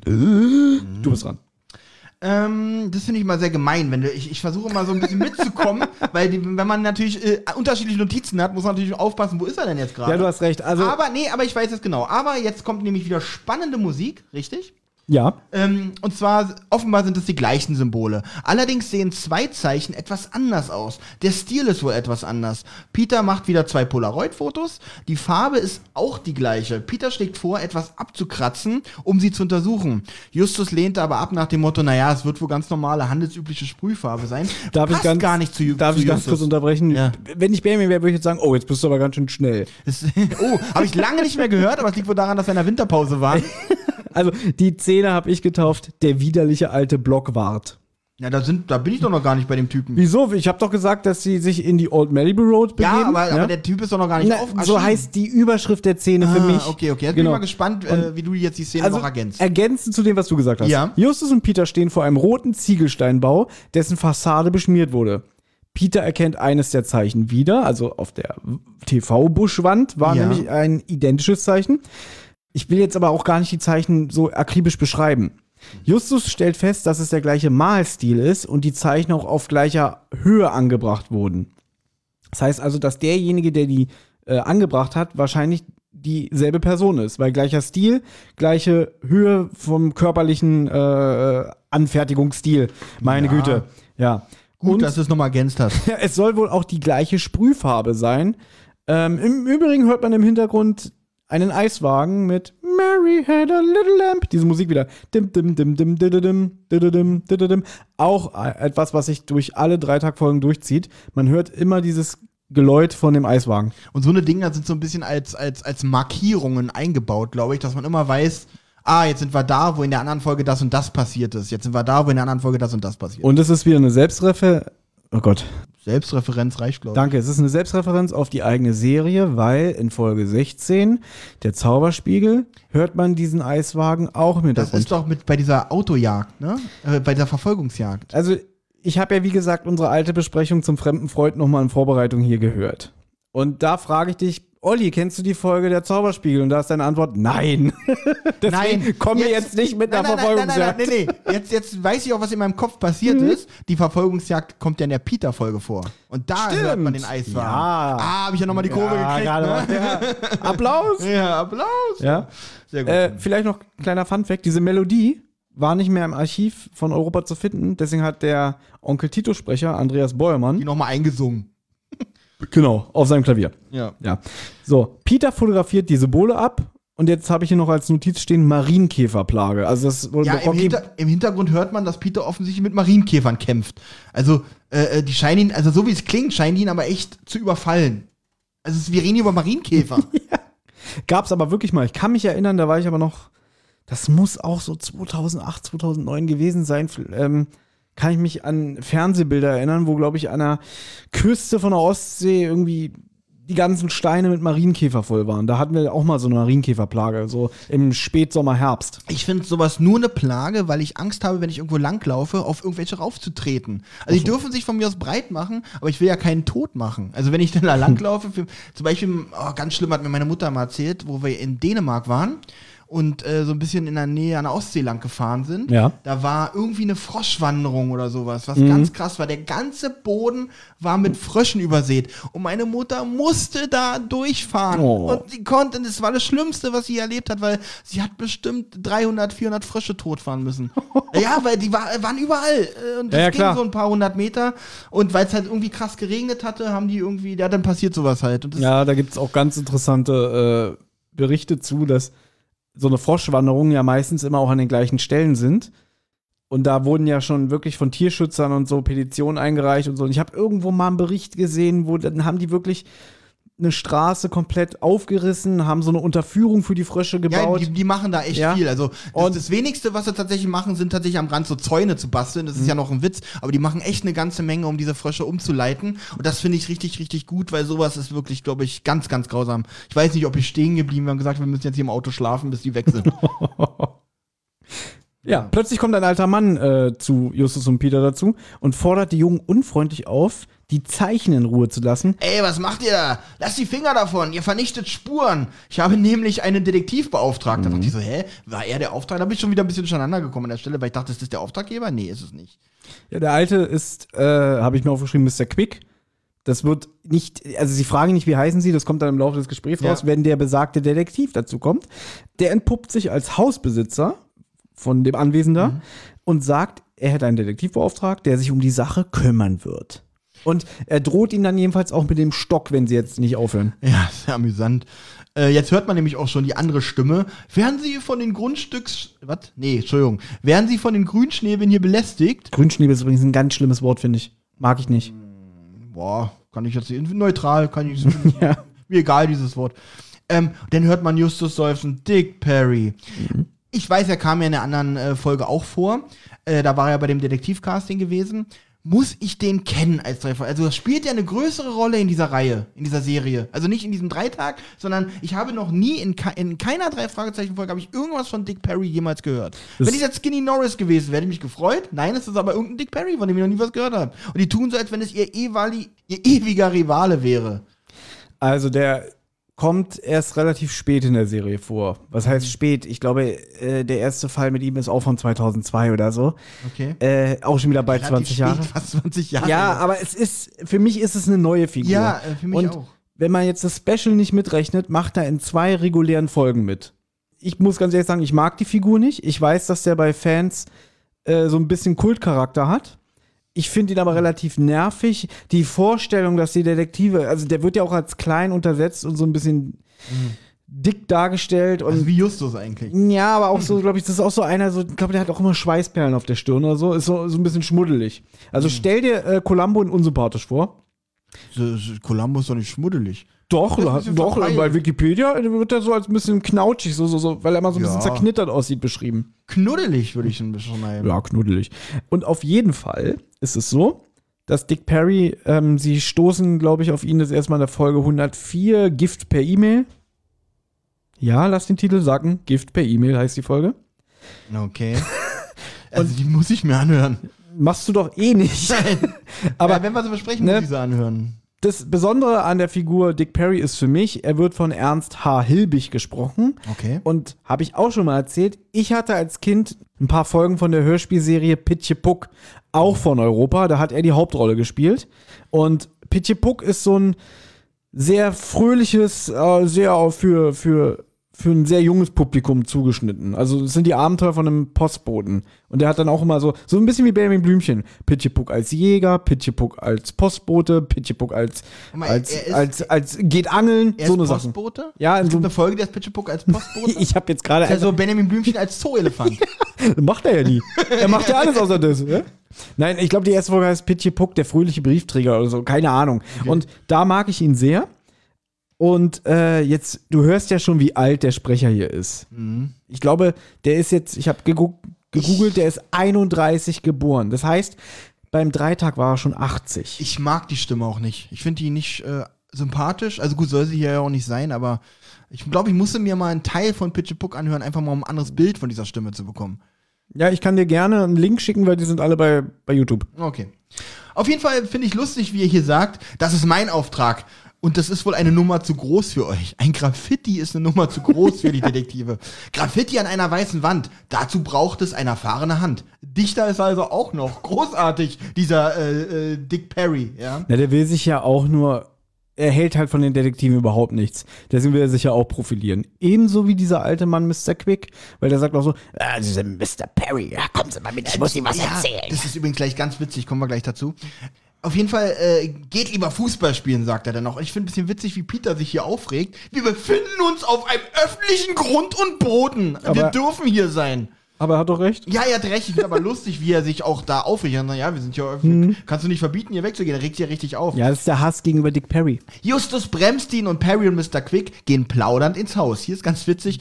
Äh, Sie sprachen am Telefon von Besuchern? Ja, ganz richtig, Mr. Perry. Ja, ja. So genau so redet er. Das ist total lustig. Übrigens muss es sowieso eine Gegend sein, wo nicht viel los ist, weil Justus sagt ja auch, wie du auch schon mal ges- gerade gesagt hast, er scheint sich ein bisschen zu profilieren. Endlich mal dreht sich alles um ihn, wegen ein bisschen Schmierereien an der Hauswand, ja. Genau.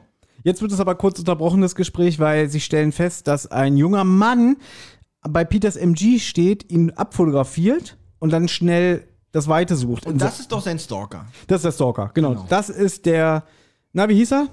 Boah, das ist sogar, also, wie lange ist es her, dass wir die besprochen haben? William, aber stellt sich ja bei Peter als Peter vor. Dass er sagt, ja, ich heiße auch Peter. Ja, ich habe auch einen roten MG. Ja, ich habe auch dasselbe Hemd wie du. Wo ich äh, Benjamin das aller, allererste Mal getroffen habe und ihr noch Chartstürmer wart, habe ich mich auch erstmal als Benjamin vorgestellt, weil habe auch gesagt, ja, ich habe auch eigentlich eine Brille. Und äh, Gott, das ist schlecht. Ja, äh, die, der junge Mann fährt jedenfalls mit seinem schwarzen Mustang davon. Äh, jetzt habe ich mir notiert, es fällt das spezialgelagert Zitat. Genau, weil Peter sich aufregt, warum hat er meinen MG ähm, fotografiert? Ja, auf jeden Fall sagt Justus so ein bisschen belustigt, naja, vielleicht fand er dein MG spezial gelagert. Ähm, und Olli, jetzt muss ich dich mal fragen. Äh, weil, weil Peter sagt ja dann sehr witzig und dann sagt Justus, naja, vielleicht ist er von der Zeitung, er ist ein junger Journalist und dachte, dein Auto wäre ein Erlkönig. ja, Was ist, also das weißt du nicht? Erlkönig, das Gedicht kennt man natürlich, Ja. ist äh, in der Schule, glaube ich, Pflichtstoff. Mhm. Ja, wobei ich jetzt gerade echt sagen muss, mir fällt gerade der Autor nicht ein. Siehst Vater, du, den Erlkönig nicht. Äh, wer hat das nochmal geschrieben? Oh, Faust? Nee, äh, Goethe? Ist es so Goethe? Goethe? Von Goethe? Quatsch, Faust ist ja kein Autor. Mich bescheuert. okay, wie peinlich. Äh. Kennt ihr nicht den Erlkönig von Faust? Von Johann Faust? Ähm, Nee, das regt mich gerade auf, Oh, wie nee. kaputt die Allgemeinbildung in meinem Kopf oh ist. ja, das ist äh, Erlkönig Ballade von Goethe. von Goethe, ja. Boah, gerade grad noch mal die Kurve gekriegt. ja, gut. Äh, So, aber in welchem Zusammenhang spricht man von einem Erlkönig bei einem Auto? Ich weiß, Und dass, zwar- ja, Und zwar, ähm, angenommen, Mercedes baut ein ganz neues Auto, Ja. ein ganz neues Modell, dann darf das natürlich die Konkurrenz noch nicht erfahren. Das Auto muss aber trotzdem getestet werden. Das heißt, auf einer, äh, dieses Auto, ist, es wird ein Prototyp von diesem Auto gebaut, das nennt man den Erlenkönig. Und der ist von Reportern äh, wird, werden diese Autos gejagt, weil äh, die, äh, der Hersteller tut alles, um dieses Auto versteckt zu halten. Das heißt, wenn das Auto transportiert wird, ist auch immer eine Plane drüber und es wird auf ganz versteckten Teststrecken wird dann dieses Auto getestet. Und äh, die äh, Spitzfindige, weil die Teststrecken sind natürlich irgendwo und die bauen ja nicht ständig neue Teststrecken, also wissen auch die Reporter mittlerweile, wo diese Teststrecken sind und äh, äh, erhaschen trotzdem manchmal halt Bilder von diesen Autos, äh, die dann richtig, richtig viel wert sind. Also ein Erlenkönig ist ein Prototyp eines neuen Modells, was extrem unter Verschluss und extrem Geheimniskrämerei und extrem schwierig ist, vor die Linse zu kriegen. Darum sehr unwahrscheinlich, dass der dann einfach da in der Straße steht und, und äh, fotografiert werden kann. Und weil halt die, äh, weil trotzdem Tests gemacht werden, müssen sie natürlich damit an die Öffentlichkeit, also raus äh, auf die Teststrecke. Und äh, das ist immer eine sehr heikle Sache, da wird der mal abgedeckt und äh, äh, geheime Routen werden gefahren bis zur Teststrecke. Okay, du wiederholst dich jetzt inzwischen nur noch. Ähm, aber okay. da trotzdem, tut mir leid. danke für diese adäquate Erklärung. Und wenn du dich nochmal auf, hier aufregst, du hast hier nie Redeanteil, wo du mal ein bisschen was Konstruktives beitragen kannst, dann äh, erinnere ich dich an diesen Beitrag. Okay, das heißt, ich hatte jetzt äh, in zwei Jahren meinen ersten hellen Moment hier. Das hab und ich nicht mir, gesagt. Und muss mir diesen Moment wahrscheinlich die nächsten zehn Jahre anhören, wenn ich mal wieder was sagen möchte. Das kann sogar sein, Mhm. das Letztere, aber du hattest schon öfter Momente, aber ich schneide die halt immer raus. Nee, das ist gut, ja. So, sie entschließen sich dazu, den Getränkemarkt von Mr. Rains gegenüber aufzusuchen, da dieser vielleicht etwas mitbekommen haben könnte.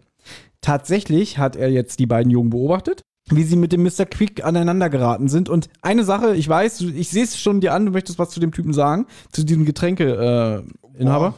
Äh, ähm, mir ist aufgefallen, die Stimme, er klingt wie eine Mischung aus dem Sprecher von Dick Perry und äh, von Eugenie äh, oder beziehungsweise Patrick, Wolfgang Kubach. ja. Irgendwie, der, der hat so für mich eine Mischung aus diesen beiden Stimmen. Dazu habe ich tatsächlich nichts gesagt. Ich hatte schon äh, nichts geschrieben. Ich hatte schon wieder Angst, dass ich den Mr. Rains irgendwoher kennen muss, weil das, das sagen die auch so, als wenn es ein alter Bekannter wäre. Hier, lass zu Mr. Rains mal rübergehen. Der, der bekommt doch sonst alles mit, aber der spielt sonst keine Rolle in irgendeiner oder ist keine wiederkehrende Figur. Oder? Aber das ist ja eigentlich so wie der Fernsehbusch. Ey, Mensch, wir gehen zum Fernsehbusch. Ähm, Ja, gut, aber Und sind jetzt, ich kann mich an keine drei Fragezeichen-Folge erinnern, jedenfalls was Hörspiel angeht, wo dieser Mr. Rains schon mal vorkam.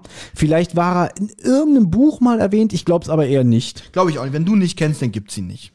Gut, dort angekommen werden sie auch freundlich empfangen.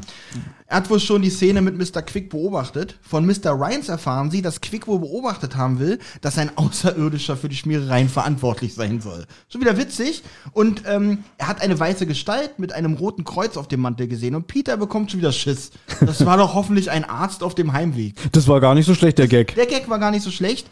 Ich dachte nur schon wieder, hab wieder mit den Augen geholt, weil ich dachte, oh Gott, Peter geht schon wieder. Also, bin ich fast ein bisschen un, äh, äh, unrealistisch für einen 16-Jährigen, dass der wirklich, wenn nur sowas erwähnt wird, auch schon wieder einen Stift in der Hose hat, ja.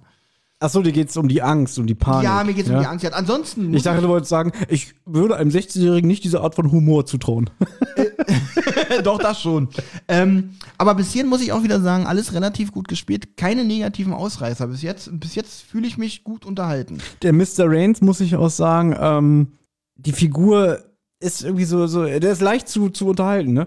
ja, habt ihr das gesehen? Also, der, der zieht auch ein bisschen ab vom Leder von dem Mr. Quick, weil Mr. Quick ja sich profiliert und sagt, ja, das war wohl ein Außerirdischer und der Mr. Rains sagt auch so, ich glaube eher, der hat mal wieder ein bisschen über den Dos getrunken und so. Und darfst du nicht vergessen, der ist wahrscheinlich 14 Stunden am Tag in seinem Getränkeladen. In einer Stadt, wo es eine Sensation ist, wenn jemand ein Graffiti an der Wand hat. Also der scheint auch nicht wahnsinnig viel zu erleben da, wo er ist. Da ist er natürlich auch dementsprechend leicht zu unterhalten. Der würde wahrscheinlich auch unseren Podcast lustig ich finde den aber okay, ich finde den sympathisch. Äh, absolut, Ja? absolut. Nur, nur als Erklärung, warum er so leicht zu unterhalten ist. Ja, äh, vielleicht ist er auch einfach so, so, so ein Kumpeltyp. Darf ich äh, die nächste Szene anfangen? Sehr gerne. Okay. Bob bittet die Bibliothekarin Mrs. Bennet, den Kopierer benutzen zu dürfen. Also wir befinden uns jetzt in der äh, Bibliothek von Rocky Beach, nachdem er stapelweise Bücher durchgeblättert hatte. Nochmal kurz zur Erinnerung, Bob war ja früher in der Bibliothek, ja, wie soll ich sagen, angestellt, sage ich jetzt mal. Der hat ja ganz oft nach der Schule da ausgeholfen. Der hat zum Beispiel dann mal ähm, kaputte Bücher wieder neu geleimt und so oder hat wieder Seiten eingeklebt. Das sind irgendwie übrigens Kinder, die in der Schule sehr beliebt sind, wenn sie ihren Freunden erzählen, ich gehe nach der Schule noch in die Bibliothek Bücher leimen. Das war aber früher so der Deal. Deswegen hat ja Bob auch diese Stelle als Recherchen- und Archiv bei den Detektiven zugeordnet bekommen, weil er halt Kontakt zur öffentlichen Bücherei hatte und er da halt immer ausgeholfen hat. Und dann durfte er dann aber auch immer länger mal bleiben, wenn er sagte, ja, ich muss aber noch was rausfinden, wir haben einen Fall. Weißt du? So ungefähr. Und ich glaube, er hat schon ein richtig gutes Verhältnis mit der Mrs. Bennett. Gesprochen, Rein platonisch. Rein platonisch. Gesprochen von Renate Pichler, glaube ich. Leider auch schon tot. Seit zwei, drei Jahren oder so. Oh. War aber auch lange, also auch viel, viel im Europakosmos unterwegs. Also in vielen Hörspielen vertreten. Und die ist bestimmt auch ziemlich alt geworden, oder? Also, die klingt ja Ja, die ist schon alt geworden, weil die klingt ja hier schon alt. Genau. Also Mrs. Bennett fragt dann Bob, ob er denn schon etwas herausgefunden habe. Ja, es handelt sich bei der Geheimschrift um das Alphabet der Tempelritter. Jetzt habe ich mir hier notiert Don Rosa. So, pass auf. Ich habe ja anfangs gesagt, dass dieses Geheimalphabet für den Hörer relativ äh, gut beschrieben wird. Ja. Ich muss aber dazu sagen, dass ich da am Vorteil bin, weil es gibt einen Künstler namens Don Rosa. Don Rosa hat viele Disney-Comics gemacht. Seine Lieblingsfigur ist Onkel Dagobert. Okay. Und er hat halt äh, sehr viele Abenteuergeschichten gemacht. Thomas werdet hier schon wie ein Verrückter mit irgendwelchen Comicseiten rum. Ja, ja, ich bin ganz, bin ganz aufgeregt, was jetzt kommt. Das ist auch, habe ich witzig, weil ich nicht will, dass du die Comics in die Hand nimmst mit deinen ekelhaften Händen, habe ich das extra ausgedruckt. Kann ich, kann ich verstehen. Klingt schon wie meine Mutter. Und bei Don Rosa war das immer so, dass der gerne richtige Fakten in seine Geschichten hat einfließen lassen. Weil es ist ja leicht, du kennst das Prinzip von Donald Duck, die finden irgendeine Schatzkarte. Ja, der spanische Eroberer, den es gar nicht gab, hat da und da was versteckt. Don Rosa hat immer seine Geschichten so gestrickt auf richtige Fakten. Weißt du? Wo er auch mal irgendwie so, so, ähm, der hat ganz oft Vorwörter für seine Geschichten geschrieben, wo er meinte, warum macht er sich das eigentlich selber so schwer? Er könnte sich doch einfach irgendwas ausdenken. Ja, er findet es aber interessanter, das in einen realen Kontext zu verpacken, als sich irgendwas auszudecken. Lustigerweise hat er auch gesagt, so, es gibt ja auch so richtig belanglose Geschichten, die einfach nur so auf Gags aufgebaut sind. So meistens so Zehnseiter, ne? Wo ein Ereignis nach dem anderen passiert und Donald ist am Ende der Pechvogel.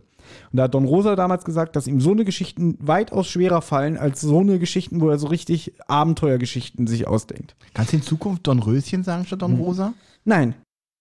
Wir geben jetzt nicht wieder, worüber äh, Mrs. Bennet und Bob über die Tempelritter sprechen. Ich Okay. möchte einfach nur, dass du bis diesen Abschnitt das mal vorliest. Und das Von ist oben an. von oben an. Ich kann dazu sagen, Wow. dass das wird das, ein langer Podcast. das ist aus der Geschichte äh, ein Brief von daheim. Okay.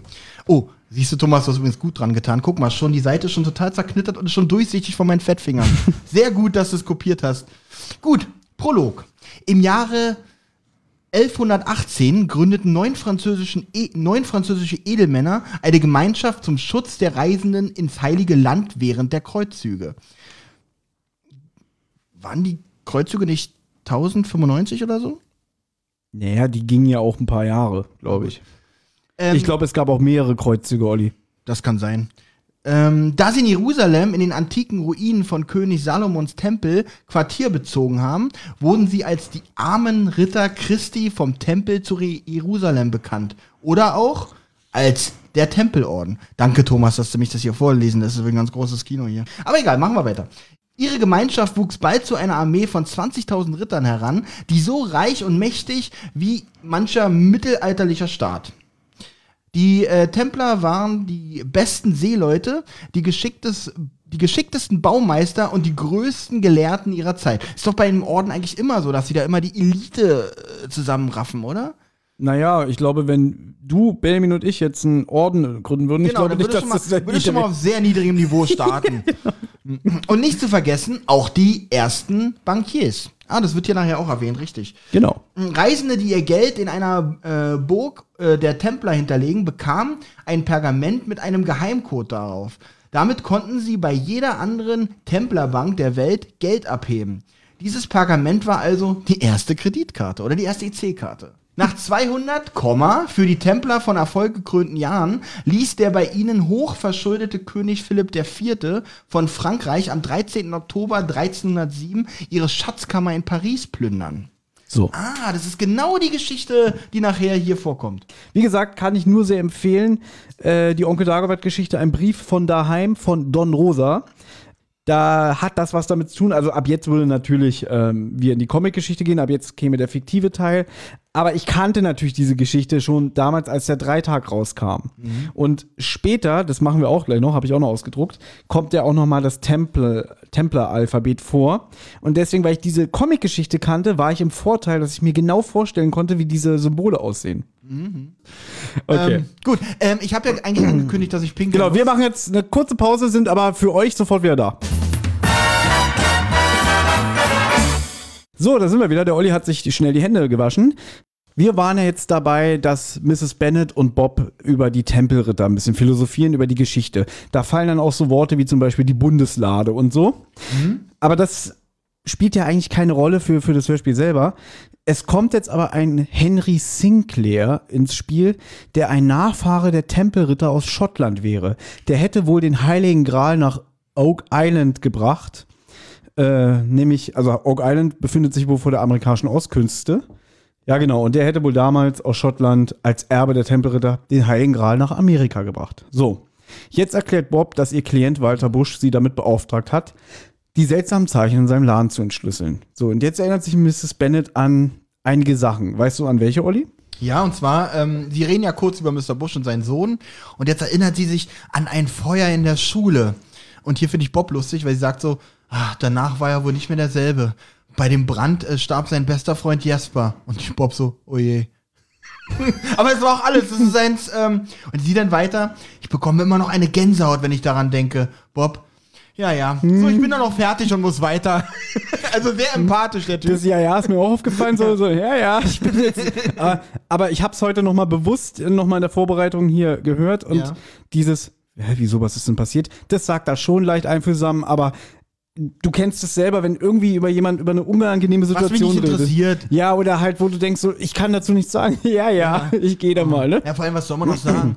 Oh, soll ich sie. Vorhin hat Bob so überlegt, soll ich sie jetzt in den Arm nehmen oder so? Was mache ich denn jetzt? Ja, ja, ich muss dann auch weiter. Aber es ist schwierig zum Beispiel, ich hatte das schon mal, pass auf, ist ja kein Geheimnis, meine, Ja. El meine Eltern sind ja schon vor langer Zeit gestorben. Ja. Ne? Also im Prinzip, meine Mutter ist jetzt seit, oh Gott, 16 Jahren tot. Ich Ja, ja, so, ich muss dann auch weiter. ja, so ungefähr. Aber ich hatte das schon mal, glaube ich, irgendjemand kennengelernt, geschrieben und so, ähm, vor ein paar Jahren und geschrieben, ja, meine Eltern sind ja tot. Und dann hat derjenige geschrieben, oh, mein Beileid, das tut mir leid. Und dann habe ich auch so überlegt, es ist komplett nett von dieser Person. Aber es tut ihm Ja. nicht leid. Nein, hör doch mal auf so. damit. Nee, Es es, geht- ist tatsächlich so. Es ist kein, Nein, es geht darum, ist kein aufrichtiges wie, Beileid Nein, wie, was ist denn überhaupt ein Beileid? Wie lange kann, weil ein Beileid ist für mich, wenn du jetzt ankommen würdest, äh, um Gottes Willen, ich will das nicht Mhm. Ja, äh, ja. Mhm. raufbeschwören, aber wenn du jetzt sagen würdest, mein Papa ist nicht mehr, sag ich ja, oh, mein Beileid. Weil Beileidsbekundung ist doch eigentlich äh, gegenwärtig in dem Moment. Ja. Oder ist Beileid eigentlich etwas, was man immer aussprechen kann? Ich glaube, Beileid ist etwas, was man immer aussprechen kann, weil es einfach eine Floskel ist in meinen Augen, die man, keine Frage, die, die, die Gesellschaft verlangt es, äh, äh, dass man das dann auch sagt in so einem Moment. Ich fand das auch angebracht, dass er es getan hat, aber wenn man im Hintergrund so denkt, so, die ehrlichste Antwort wäre eigentlich gewesen, okay.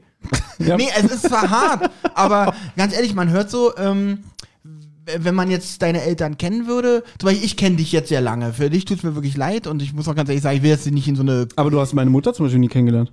Hast du meinen Vater kennengelernt? Weil mal, als wir beide uns kennengelernt haben, 11. September Ja. 2004, war meine Mutter schon zwei Monate tot. Okay, dann habe ich sie auf keinen Fall kennengelernt, dein Vater. Gut gerechnet, dein Sherlock. Vater auch nicht. Deine Schwestern habe ich mal Ja, kennengelernt. meinen Vater hast du nicht kennengelernt? nee, nicht, dass ich wüsste, auf jeden Fall. Okay.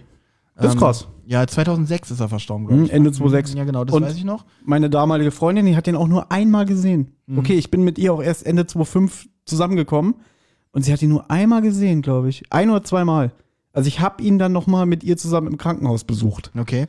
Auf jeden Fall finde Ja. ich immer, ich bin immer einer, der analysiert das immer ganz gerne, sagt, macht das natürlich selber auch. Jeder benutzt diese Floskeln, jeder will nett sein und man macht das halt, wenn man nett ist, aber so aufrichtige Trauer empfindet man wirklich selber ganz selten. Naja, also, Also au oder au- aufrichtiges Beileid oder Nein. Es, man ist halt doch recht freundlich, aber unaufrichtig. ich sag mal so, wir hatten dieses Thema schon mal. Okay. Und es ist auch ein Thema, wo wir definitiv unterschiedlicher Meinung sind. Ja.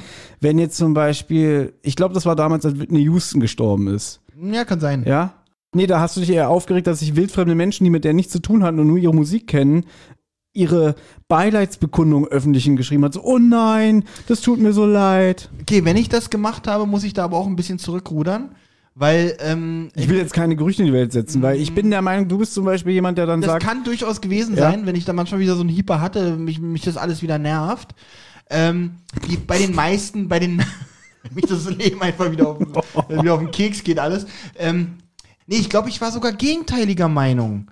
Ähm, da hat nämlich eine geschrieben, äh, äh, diesen behinderten Ver Entschuldigung, dieses Wort wollte ich eigentlich nicht mehr benutzen, weil das so bescheuert. ist Sag einfach Bescheid. diesen bescheuerten Vergleich genommen. Ja, Leute, ihr postet hier tausend Beiträge über Whitney Houston, aber in Afrika hungern, äh, hungern die Kinder und keine Ahnung was. Und da habe ich mich aufgeregt, dass doch jeder bitte trauern kann, über wen oder was er möchte. Und nur weil in Afrika hungern, ich kann ja auch jeden Tag posten, oh, traurig, in Afrika hungern die Kinder, aber es wäre halt nicht aufrichtig. Wenn ich zum Beispiel würde Reinhard May sterben, der auch schon sehr alt ist, das würde mich, ja, ich würde, also, trauern. Weil du eine persönliche Bindung zu ihm Genau. hast, weil du ihn wahrscheinlich als Künstler und Musiker bewunderst und seine Musik Genau. aufgesogen Aber hast. ich würde das jetzt nicht als aufrichtige Trauer äh, empfinden. Ich würde das als mh, pff, schwierig, das jetzt in Worte zu fassen. Aber ich, ich, ich das, genau, dann hast du das, glaube ich, falsch in Erinnerung, weil ich gönne jedem, jeder soll schreiben, traurig, dass der tot ist, traurig, dass der tot ist. Wenn er der Meinung ist, dass traurig ist, dann ist traurig. Ich fände es ja auch traurig, wenn Reinhard May stirbt. Aber ich habe diesen Vergleich gehasst, weil immer, wenn so eine Flut kommt,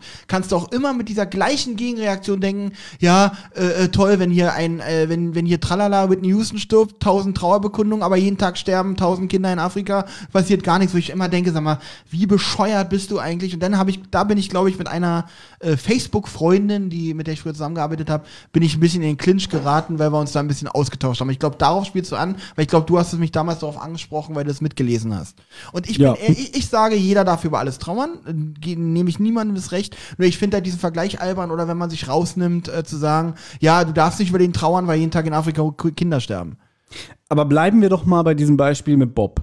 Ja. Weil Mrs. Bennett erzählt jetzt, was vor 27 Jahren passiert ist. Und sie selber ist ja betroffen, weil sie mit denjenigen ähm, zur Schule gegangen ist. Und Bob hat ja damit nichts zu tun. Also, und klar, er kann dann nur sagen, ja, ja, ich gehe da mal, finden wir jetzt witzig, so nach Motto, ja, ja, ähm, erzählen Sie ruhig weiter, interessiert mich nicht. So kommt es für uns rüber, weil wir diesen Humor haben. Das Einzige, was man halt sagen könnte, dass Bob kann ja jetzt kein Mitleid haben mit jemandem, der da verbrannt ist, weil er denjenigen nicht kannte oder keine Bindung zu ihm hat. Er hat aber die Bindung zu Miss Bennett und die kann ihm leid tun, weil die darunter so leidet. Also ist das ja seine Beileidsbekundung, weißt du? Und Ja. das ist ja immer, wie nahe einem derjenige steht oder wie nahe es einem geht. Also es gibt natürlich Leute, die alles beherzigen und, und oder sich zu Herzen nehmen, sage ich jetzt mal. Aber da, das darf man ja auch nicht. Nee, weißt du? vollkommen richtig. Die Gegensache ist natürlich, was hätte er denn sonst machen sollen? Ist schon vollkommen Ja, richtig. Ich finde es Aber okay. Es ist, für uns ist es witzig, aber bedenklich finde ich deine Aussage, weil das unser Humor ist. Ja. Äh, der Humor ist, dass es so rüberkommt, wie Ja. als wäre es ihm scheißegal, was es ja nicht ist, aber nach Motto sagt, oh, das war echt schlimm für uns alle, der arme Kerl ist bei lebendigem Leib verbrannt. ja, ja, wo ist die Tür? Das meine ich damit, weißt du? So, aber wir halten uns jetzt gerade schon wieder viel zu lange Genau, mit wir wollten Thema. jetzt eigentlich, nachdem wir den Beitrag und sehr abgeschwiffen, sagt man abgeschwiffen oder abgeschweift? Oh, das ist eine gute Frage, ich sag's auch mal falsch. Abgeschweift. Abgeschweift sind, ähm, wollten wir jetzt eigentlich ein bisschen äh, effizienter hier Genau. durchrattern. Also nochmal zur Erinnerung, ähm, Jasper ist ums Leben gekommen bei einem Brand in der Schule.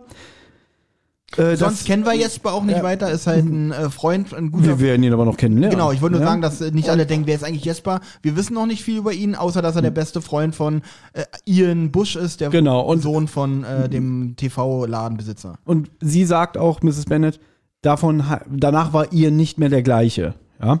Genau. So, und die nächste Szene habe ich genannt in der Bäckerei. In der Weihnachtsbäckerei.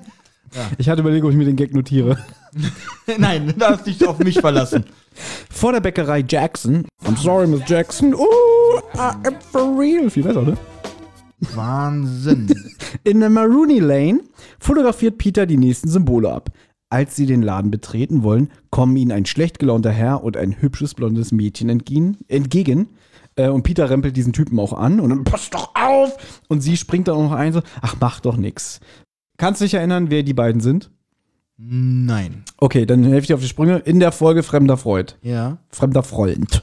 Wenn- Ist sie, nicht, ist sie nicht die, die sie eigentlich, die, die, die, äh, die Peter auf Toilette trifft? also nicht weil- direkt auf Toilette, Nee, sondern. er geht, naja, noch besser. Er geht auf Toilette, um sich die Hose sauber zu machen, nachdem die Cola darauf Genau. gespritzt ist. Dann kommt ihr Onkel, gesprochen von, ach, wir hatten so viele Hörspiele schon mit ihm. Hier, äh, der von Batman hier, äh, in, Mann, wie heißt denn der? Michael Caine? Dieser Oberbösewicht, der, der, der im, der zum Beispiel den Governor bei äh, The Walking Dead synchronisiert hat. Du kennst Wenn ihn. ich auf, ja, ich kenne ihn, aber mit, ich, ich vergesse auch immer leider ganz schnell so einen Namen. ich habe auch leider seinen Namen Was vergessen. spricht er denn noch? Commissioner Gordon bei, bei in den Batman-Filmen von Christopher Nolan zum Beispiel. Und, und, und, und, und. Wir haben damals schon sehr viel, äh, viel über ihn gesprochen, aber das liegt in der Vergangenheit. Und sie ist jedenfalls seine Nichte und sie steht absolut auf Peter. Und genau, er ist nämlich damals in der Peter-Folge an ihn geraten auf Toilette. Du hast meine Karte weggenommen. Ihr hattet selber einen auf dem Tisch. Das fand ich lustig. Ja? Extrem. Einer meiner Lieblingsszenen immer noch. So voll der Psycho und Peter geht dann einfach weg und dann läuft er ihr in die Arme und sie offenbart ja dann, dass sie ein großer Peter-Fan ist. Ah, sie hat sogar ein Bild von ihm auf dem Nachttisch stehen und er gibt ihr ja den ein Autogramm auf die Visitenkarte, was sie sich dann einrahmen will und so weiter und so fort. Und das ist ja auch der Grund, warum Peter dann so einen Höhenflug in der Folge hat. Ja. Hier ist es ein bisschen abgespeckter aus Gründen, weil erstens ist Justus dabei. Deswegen kann Peter ja, und, und der Onkel ist auch dabei, das heißt, die beiden können ja gar nicht so miteinander jetzt connecten. Dass sie einfach nur sagt so, ach, du bist doch Peter Shaw, ich, ich mag dich total, ruf mich doch mal an. Und mehr ist nicht. Übrigens fand ich hier lustig, äh, musste ich was mit einbauen, weil jetzt ja diese fast romantische Szene, ruf mich doch mal bitte an, Peter etwas verlegen und, und aber erfreut, gerne. Äh, man hat ja Justus lange nicht gehört. Jetzt in der Szene, jetzt habe ich geschrieben, währenddessen hat Justus sein Gesicht in einer Schwarzwälder Kirschtorte. und es geht das noch weiter. So ungefähr, ja. Und dann äh, guckt er so hoch mit dem mit einem äh, tortenverschmierten Gesicht. Ach, sowas passiert mir nie. Und taucht wieder sein Gesicht in die Schwarzwälder Kirschtorte. Nein, ist natürlich so nicht passiert. Ja. Aber fände ich halt eine sehr, das, das ist unser Humor. Das wäre eine schöne Szene, fände ich. Ja, unser Humor ist, naja, interessiert mich nicht, dass ihr Freund gestorben ist. genau. Und und, und Gesicht in Schwarzwälder Kirschtorte.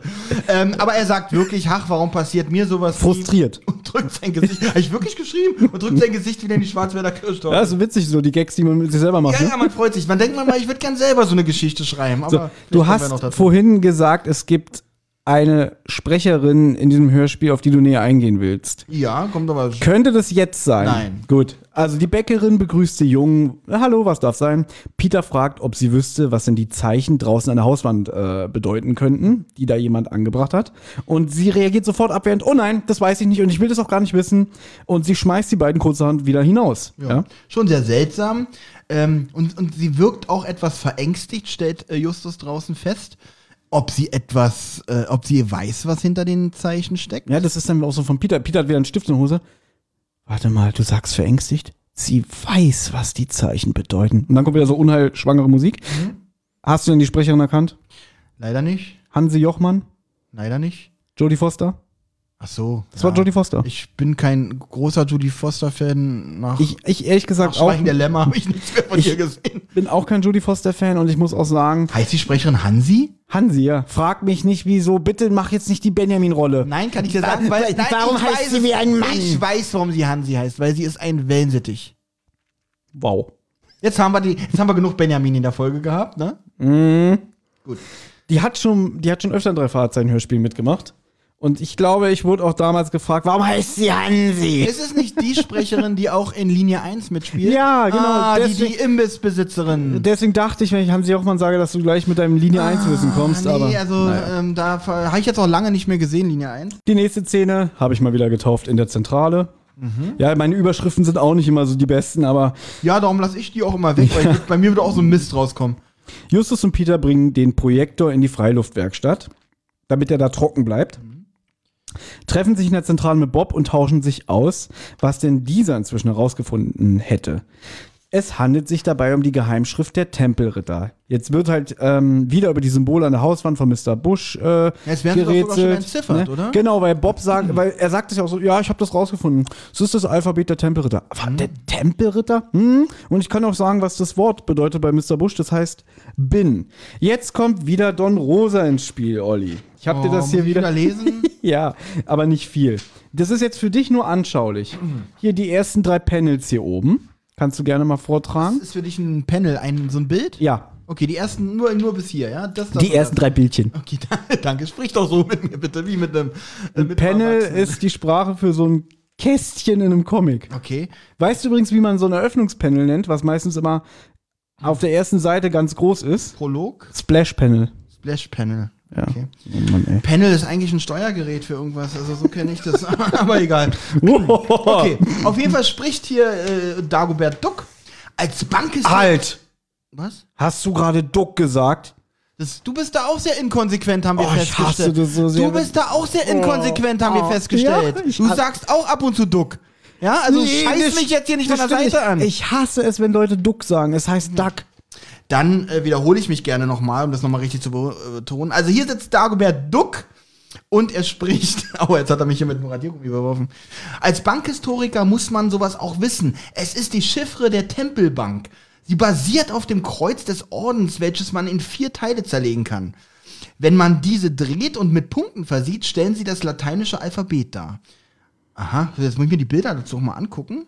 Das ist ganz, weil da Also hast du jetzt so die, die Buchstaben und so. Hm? Dreiecke und wenn er die, wenn er was verbindet, stellen sie die Buchstaben da. Äh, Das A müsste man ja noch drehen, denn äh, Also an der Hauswand von ähm, Ian Bush waren ja diese Zeichen. Ja. Ich habe hier einfach mal äh, aus, dem, aus dem Buch. Ah, warte mal, das B erkenne ich wieder. Also lustig ist, wie, wie, also manche gehen in Bibliotheken und holen sich so, so die Informationen, die sie brauchen. Wir haben gerade die, die äh, sagen wir mal, diese, diese Tabelle der Auflösung, also der Zeichenerklärung, haben wir gerade aus einem Donald Duck Comic, ja? Er hat schon wieder Duck gesagt. Eckart Duck. Entschuldigung. Ja, also jetzt da kann ich jetzt auch sehen. Das I sieht so ein bisschen aus wie ein Graf Dracula sagt. Ja, ne? Finde ich auch. Und ähm, das X, äh, wo haben wir denn hier das X? Das X fehlt. Ah, nee, das ist N, genau. Also bin. Mensch, hätte ich die Folge gar nicht hören müssen, hätte ich selber entziffern Genau, ich hätte dir einfach das schicken können und Ja, hättest du alles selber entziffern alles, können. hätte ich den Fall lösen können. Naja, jedenfalls hat Bob die Botschaft äh, entschlüsselt. Es ist das Wort bin. Peter will wissen, warum denn dieser Geheimbund überhaupt eine Geheimschrift brauchte. Jetzt erklärt Bob ein paar Hintergründe und Justus fragt dann, hm, hatten die einen speziellen Dresscode oder hatten sie vielleicht sogar ein Wappen Also, oder ein erklärt, Signet? Bob erklärt genau die Hintergründe, die wir schon angesprochen haben, dass sie jetzt als Art Kreditbüro fungierten und diesen Code halt gebraucht haben, wie eine PIN praktisch, dass sie sich äh, Geld überall abheben konnten. Genau. Das ist das, was Bob jetzt eigentlich auch nochmal erklärt. Und auf die Frage, ob sie einen speziellen Dresscode, ein Wappen oder Signet haben, sagt Bob, ja, ähm, sie hatten zum Beispiel einen weißen Mantel über dem Habit mit einem roten Kreuz drauf.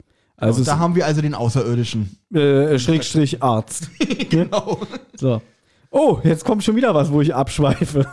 Mhm. Weil dieses rote Kreuz, du wirst lieben, was jetzt kommt, Olli. Ich liebe schon alles, was. also- Da habe ich mir notiert, vielleicht sind die Mitglieder des Templerordens auch nur Anhänger der Straight Edge Kultur. Ich muss ganz kurz äh, das Dilemma erklären, in das ich mich gerade befinde. Ich habe die ganze Zeit schon gesehen, dass auf dem Tisch eine Avril Lavigne CD liegt.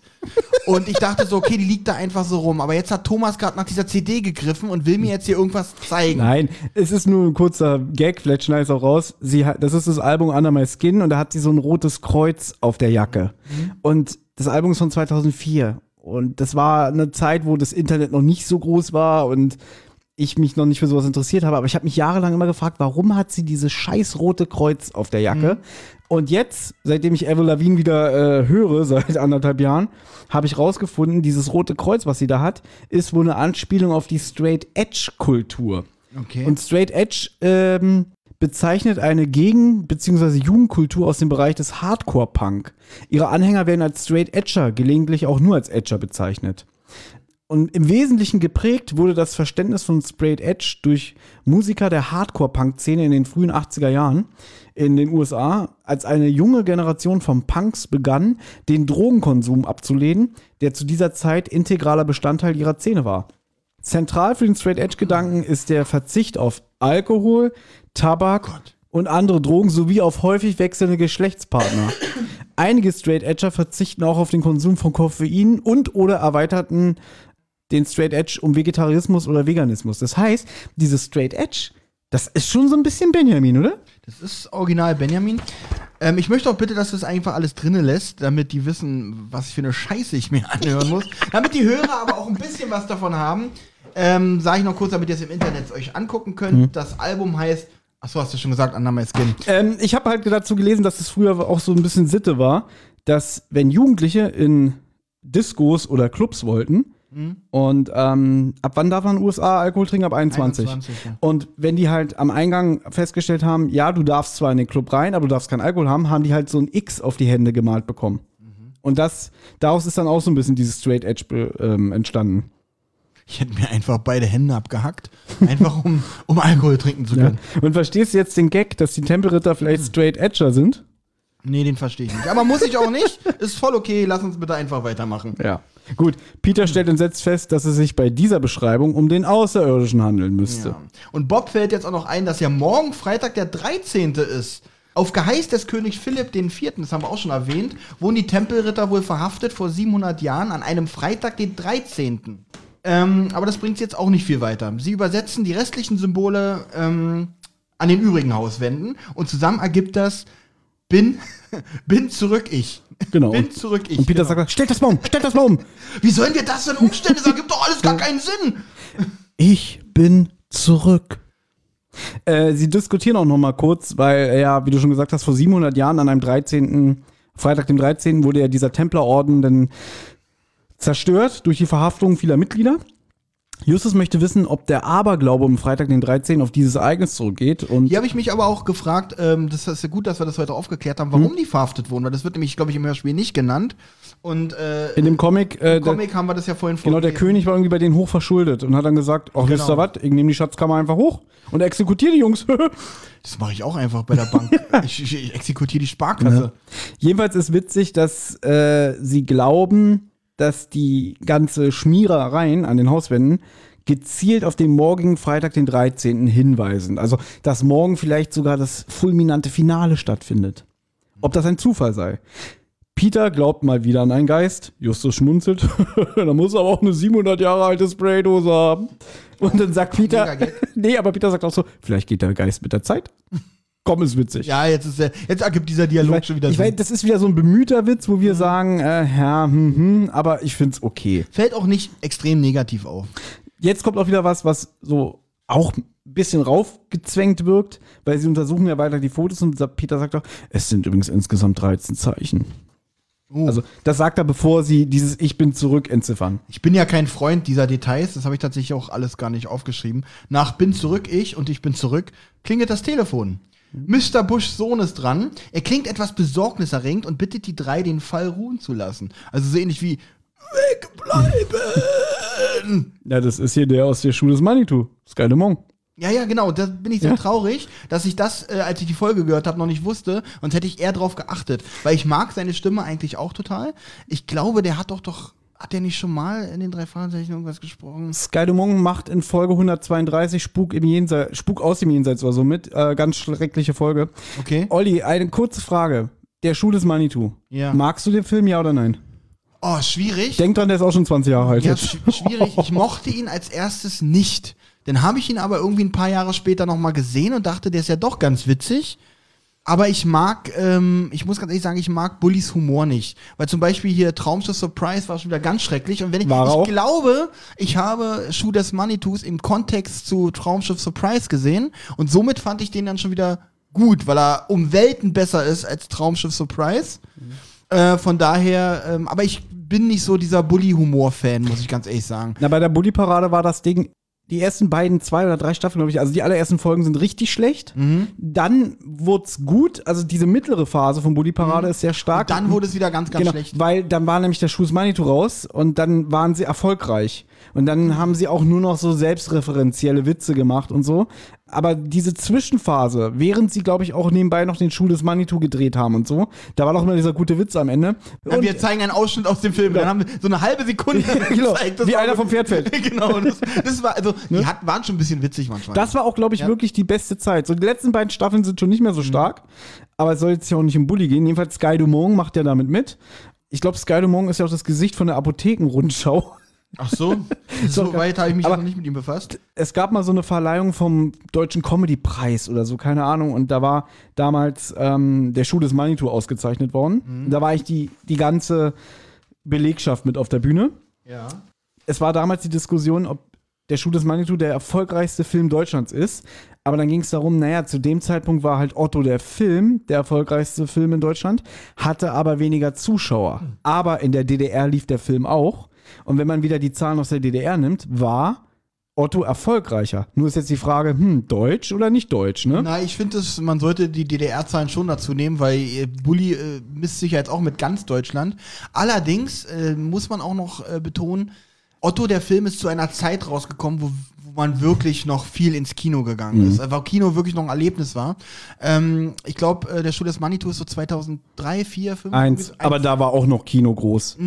schon lange nicht mehr so. Ich weiß Ja, das war noch, da fingen langsam so die Raubkopien an, dass man sich zum Beispiel äh, hier Episode 1 Star Wars war einer der ersten Filme, der wirklich so in Internet-Tauschbörsen, aber auch untereinander auf Disketten noch und so und, und, und ähm, CDs, die, äh, CD-ROMs äh, rumgereicht wurde. Also 97, 98 hatte ein Klassenkamerad von mir den ersten Brenner, mit dem, ich jemals zu tun hatte. Und der konnte auf einmal CDs brennen und filmen. Das Wow. war was. Ja, das war damals Wow. absolut wow, ja. äh, und ich hab, und das hat man im Kino wirklich gespürt, dass äh, die CD-Brenner, die gab es ja schon ein paar Jahre vorher, waren einfach nicht erschwinglich. Ähm, dass die dann wirklich äh, in den Weg in die normalen Haushalte gefunden hat. Und äh, dann war ich irgendwie, keine Ahnung, wann war ich da im Kino, wo ich das erste Mal richtig krass gemerkt habe. Ich habe hier ähm, Dawn of the Dead gesehen, diese Neuverfilmung von 2004. Ja, den habe ich immer noch nicht gesehen. Ähm, da war ich mit meinem Cousin alleine im Kino in der 21 Uhr Vorstellung oder so. Okay. Und Gut, aber nur weil das so ein Special Interest Film ist, das ist ja kein mega was ist Blockbuster. das? Also ist jetzt kein mega Horrorfilm, okay, okay, Horrorfilme okay. sind generell nie richtig beliebt. okay, vollkommen richtig. War ein Special Interest, also waren wir da alleine im Kino und bei einem Blockbuster waren sechs oder sieben im Kino. Das waren dann die Ja. Unterschiede zwischen Special Also, Interest und Blockbuster. Ich glaube, du nimmst gerade das ein bisschen aus deinen Augen wahr, dass du, weil Aus wessen Augen soll ich denn sonst wahrnehmen? Kino war schon immer sehr noch erfolgreich. Ja, jetzt zu Pandemiezeiten würde ich auch sagen, eher nicht. Das ist kein gutes Jahr für die Kinos. ich wollte nur jedenfalls sagen, Bully steht auf der Bühne und sagt, ja, wir streiten immer noch, ist jetzt Otto der Film der erfolgreichste deutsche Film oder unserer, das müssen wir noch auswerten. Und dann sagt Sky Dumont so ganz leise im Hintergrund, ist mir scheißegal, ich war in beiden. Das, das ist witzig. Das ist witzig. Also Sky Dumont hat auf jeden Fall gewonnen. Ja. Und ich finde Sky Dumont in dem Film auch witzig. Ich auch. Ich finde auch die Olle witzig. Die hat ein Kleid an, der aussieht wie ein Zem- Zementsack. Das ist so lustig. Ich mir gedacht habe, wie könnte man denn jetzt machen, dass Otto sie mit dem Zementsack verwechselt? Wir machen das Kleid einfach genau wie den Zementsack. Das ist so lustig, wirklich. Mein, Okay. mein Lieblingswitz ist, wenn er in die Höhle kommt und dann mit dem Echo. Und dann sitzen da zwei Indianer, die einfach mit seiner Stimme immer alles nachsprechen. Ja, hallo, hallo. Und dann sieht er die. Jetzt aber raus hier. Jetzt aber raus hier. Jetzt aber raus hier. Jetzt aber raus hier. Jetzt aber raus hier. Gut, wir machen. Ein, ein großartiger Film. Guckt Ja. euch noch mal an. So. Sky Dumont legt jedenfalls schnell auf, nachdem er gesagt hat, äh, Sky Dumont. Das war gerade Sky Dumont. Der sagt, wir sollen von dem. Was hat er mit dem Fall zu tun? Ich weiß nicht, weil er sagt, wir sollen ihn ruhen lassen. er sagt, passt auf, mein Vater hat mir erzählt, ihr Und bearbeitet. Justus, Justus, unterbrechen. und Justus sagt, ist das nicht der Typ aus Schuh das Manitou? und Traumschiff Surprise. Übrigens, Otto. gebe ich dir aber recht, Traumschiff Surprise, den habe ich im Kino gesehen. Oh Gott. Tut Nachdem, mir sehr leid für dich, wirklich. Und das war wirklich unter aller Sau. Also, das ist so ein schlechter Film. Wirklich. Den kann auch Tim, Till Schweiger nicht retten. Till Schweiger kann sowieso nichts mehr retten. aber soll er da noch retten? Ey, der Beste. Aber, aber ganz ehrlich, er, er brilliert sogar in dem Film. Er ist fast die beste Charakter. ja, ich oute mich jetzt hier. Ist mir jetzt auch egal, ob jetzt alle Mhm. Leute abschalten, aber der beste Till Schweiger-Film in meinen Augen ich ist gespannt. Manta Manta. Wow. Ja. Also mein, der beste Til Schweiger-Film, den ich finde, ist, ähm, den ich finde, ist das viel für ein Deutsch. Also ich finde, Knocking on Heaven's Door ist der beste Til Ist Schweiger-Film. auch sehr gut, aber ich, ich bin, ganz ehrlich, Manta Manta ist für mich ein 10 von 10 Punkte-Film. Das Gute ist, weil er auch überhaupt kein, also da, da merkt man, dass er noch nie irgendwie weiß, was Schauspiel ist oder so. Er spielt sich doch er ist, selber. Er ist fast witzig in dem. Er hat sich auch nie weiterentwickelt. Er ist immer so geblieben, so dieses, die, dieser kleine Macho, der so Ja. nuschelt und so. Egal. Ja, auf jeden Fall Ian Busch, der, der Sohn von Walter Busch, sagt, mein Vater hat mir erzählt, ihr bearbeitet den Fall. Hört mal bitte auf damit, Jungs, hier gibt's nichts mehr zu ermitteln. Mein Vater hat gesagt, ihr habt den Fall, hört mal bitte auf damit. Lass das mal bitte. er legt jedenfalls auf und die Detektive sind erstmal sprachlos. Aber wir kennen ja die drei Fahrzeichen, die lassen das natürlich nicht auf sich beruhen. Er findet, denn Justus findet das sehr merkwürdig und glaubt, die Bäckerin, Ian Busch und Mr. Quick verbindet ein gemeinsamer Hintergrund. Dazwischen hört man noch ganz kurz in den, im Hintergrund die Radionachrichten, wieder gesprochen von Brad Pitt. Heute beginnt das alljährliche Filmfestival, bla bla bla. Ja, ich wir einfach nicht. mal aufgeschrieben, weil ich, Ich nicht nicht. wusste, ob das noch interessant ist. Nein, Gut. Nächste Szene bei Mrs. Bennett, weil Bob nämlich noch sagt, wir können jemanden aufsuchen, der ein bisschen über die Hintergründe Bescheid Finde ich weiß. auch lustig. Die Bibliothek ist zwar schon zu, aber wir fahren einfach zu ihr nach Hause. Würde mich auch freuen.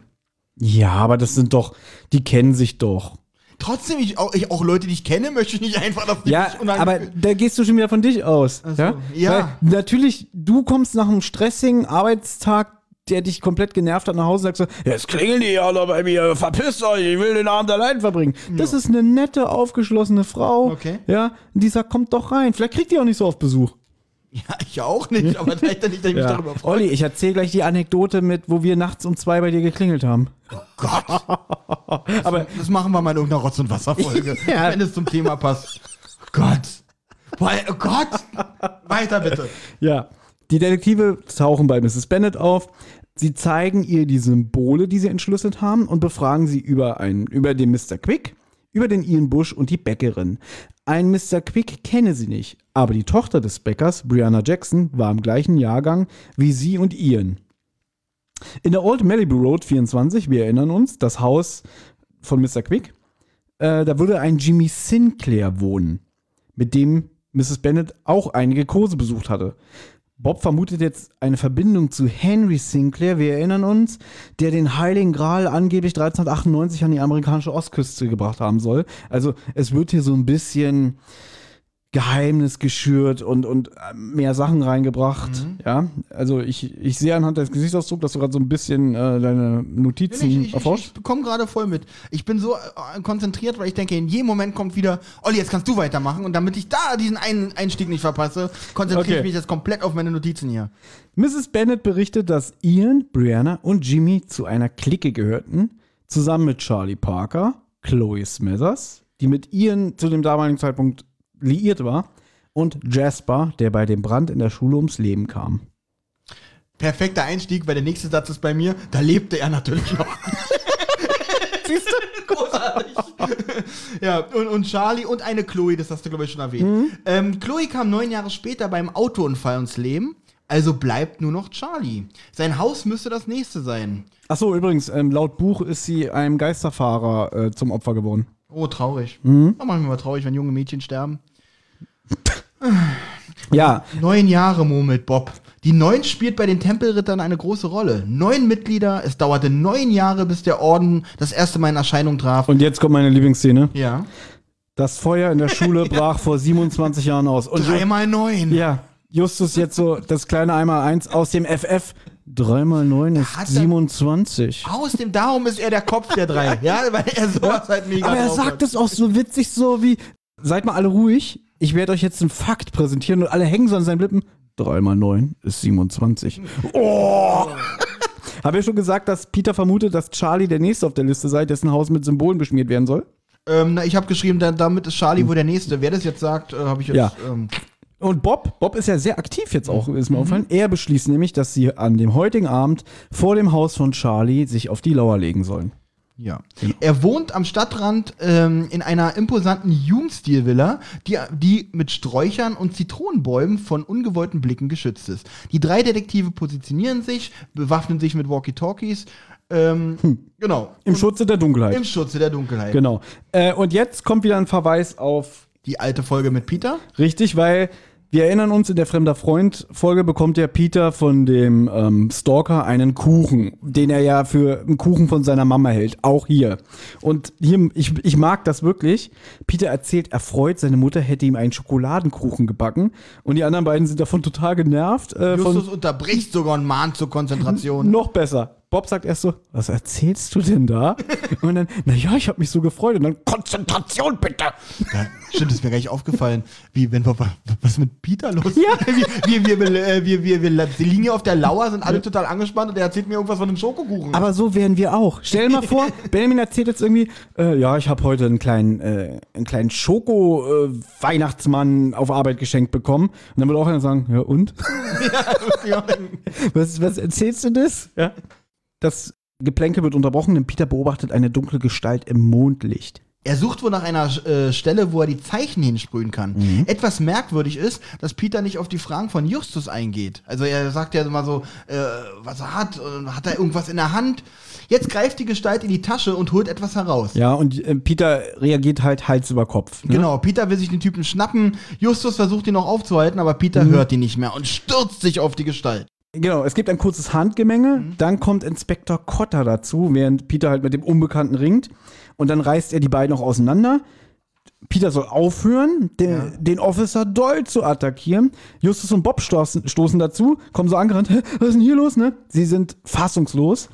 Inspektor Cotter ist stinksauer, was die Jungen um diese Zeit hier machen. Sie würden die Arbeit der Polizei behindern.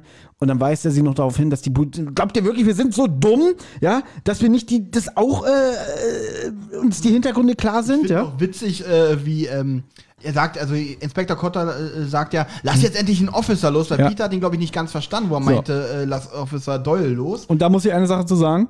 Der wird ja gesprochen von Douglas Welbert. Genau. Und Douglas Welbert ist ja schon ein sehr renommierter, guter, professioneller Sprecher. Und ich weiß noch, wo ich damals bei der Record Release Party äh, in diesem Kinosaal saß, die Folge höre, und dann denke ich so, Officer Doyle? Oh, der hat aber einen guten äh, Sprecher verpasst bekommen. Weil normalerweise sind so diese belanglosen äh, Polizisten sind immer so, so einfach so, verstanden, Inspektor, kommen Sie mit. Wir haben du? dann so Sprecher wie André Minninger oder so, so total Ja. äh, profillose Ne? Leute, ja. Und ich sag's ja immer wieder an dieser Stelle, bei drei Fragezeichen passiert nichts ohne Grund. Darüber regt sich ja Benjamin immer auf, Mhm. oder du, nach dem Motto, kann der nicht einfach mal so im Hintergrund äh, mit dem Kopf gegen die Glasscheibe knallen? Nein, er muss was damit zu tun haben. Und da habe ich so gedacht, wieso haben die denn für diesen Officer so einen prominenten Sprecher genommen? Das hat doch bestimmt noch was zu bedeuten. Da habe ich leider nicht drüber nachgedacht, die Sprecherliste da noch nicht kannte und dachte halt auch, das Ja, aber ich habe ja den Sprecher erkannt. Auf jeden Fall finde ich lustig, wie er auch sagt, ähm, ja, du hast den Falschen geschnappt, du Vollidiot.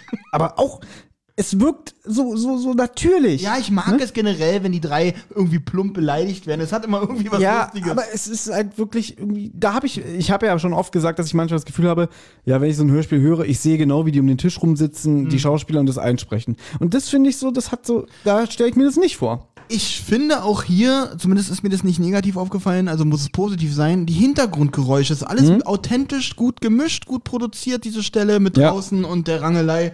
Ähm, fand ich alles gut bis jetzt. Und jetzt stößt auch noch Dick Perry dazu. Da finde ich auch Cotter so super, der sagt so, ach du liebes bisschen, den kenne ich doch. Das ja. richtig, richtig angenervt. Verhaften Sie die Burschen, Ja. sagt er gleich. Und die Detektive so, äh, äh, Dick Perry, was machen Sie denn hier? Und Dick Perry sagt halt, die Jungs hier sind dafür verantwortlich für die ganzen ähm, Symbole, Graffiti-Schmierereien. Er hätte sie den ganzen Tag beobachtet, wie sie ihr Werk nochmal dokumentiert haben und so. Und jetzt sind sie hier vor Ort, das kann ja kein Zufall sein. Ist auch witzig. Ein Detektiv beobachtet die anderen Det Detektiven, Mhm. die eigentlich in ihrer Ermittlungsarbeit gerade sind. Natürlich dabei auch Notizen machen. Und Dick Perry schlussfolgert daraus, ah, die bereiten ihre nächsten Graffitis vor für den nächsten Anschlag. Ja, man muss auch dazu sagen, das kommt halt in der Folge äh, Gift per E-Mail mehr rüber, dass Dick Perry auch nicht mit ganz sauberen Methoden ermittelt. Also der ist, glaube ich, auch so ein. Es geht schon so in die Kleinkriminalität, wie er seinen Lebensunterhalt verdient. Auf jeden Fall äh, sagt dann Cotter, Jungs, ihr geht jetzt nach Hause und Mr. Perry, Sie kommen mit zum Streifenwagen. Und dann kommt so dramatische Musik so. Genau. Das klingt so wie, hier, kennst du das Lied äh, Maria Magdalena von Sandra? Ja. Genau daran musste ich denken, als ich das gehört habe. Ich dachte, I never be. Kommt jetzt, dann dachte ich, jetzt kommt drei, vier Minuten schöne Musik. Aber nein, es wird dann auch von irgendeinem so Gedudel unterbrochen. Aber dann kommt schönes Gewitter.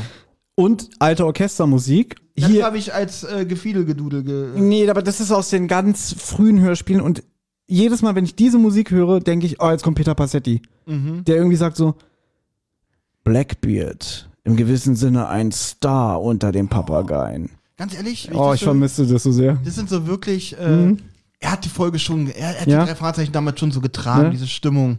Ich krieg gerade wirklich Gänsehaut, krieg ich sonst nicht, Ich aber auch, die so Vorstellung, weil diese, ja, auch das, aber ich meine, diese, diese alte Orchestermusik und dann hört man Peter Passetti, ach, ein Traum. Deswegen. Und dann diese dritte, diese Metaebene, Mhm. wenn er die Hörer fragt, glaubt ihr nicht auch, dass, hm? Das magst du auch, ne? Ich Das verstehe das. nicht, dass Benjamin immer meckert, ich äh, auch nicht. er mag das nicht persönlich von äh, angesprochen zu werden. er meckert, glaube ich, auch immer, quatsch mich nicht voll, es ist lass mich in Ruhe, Es ist das Hitchcock. musst du doch wissen.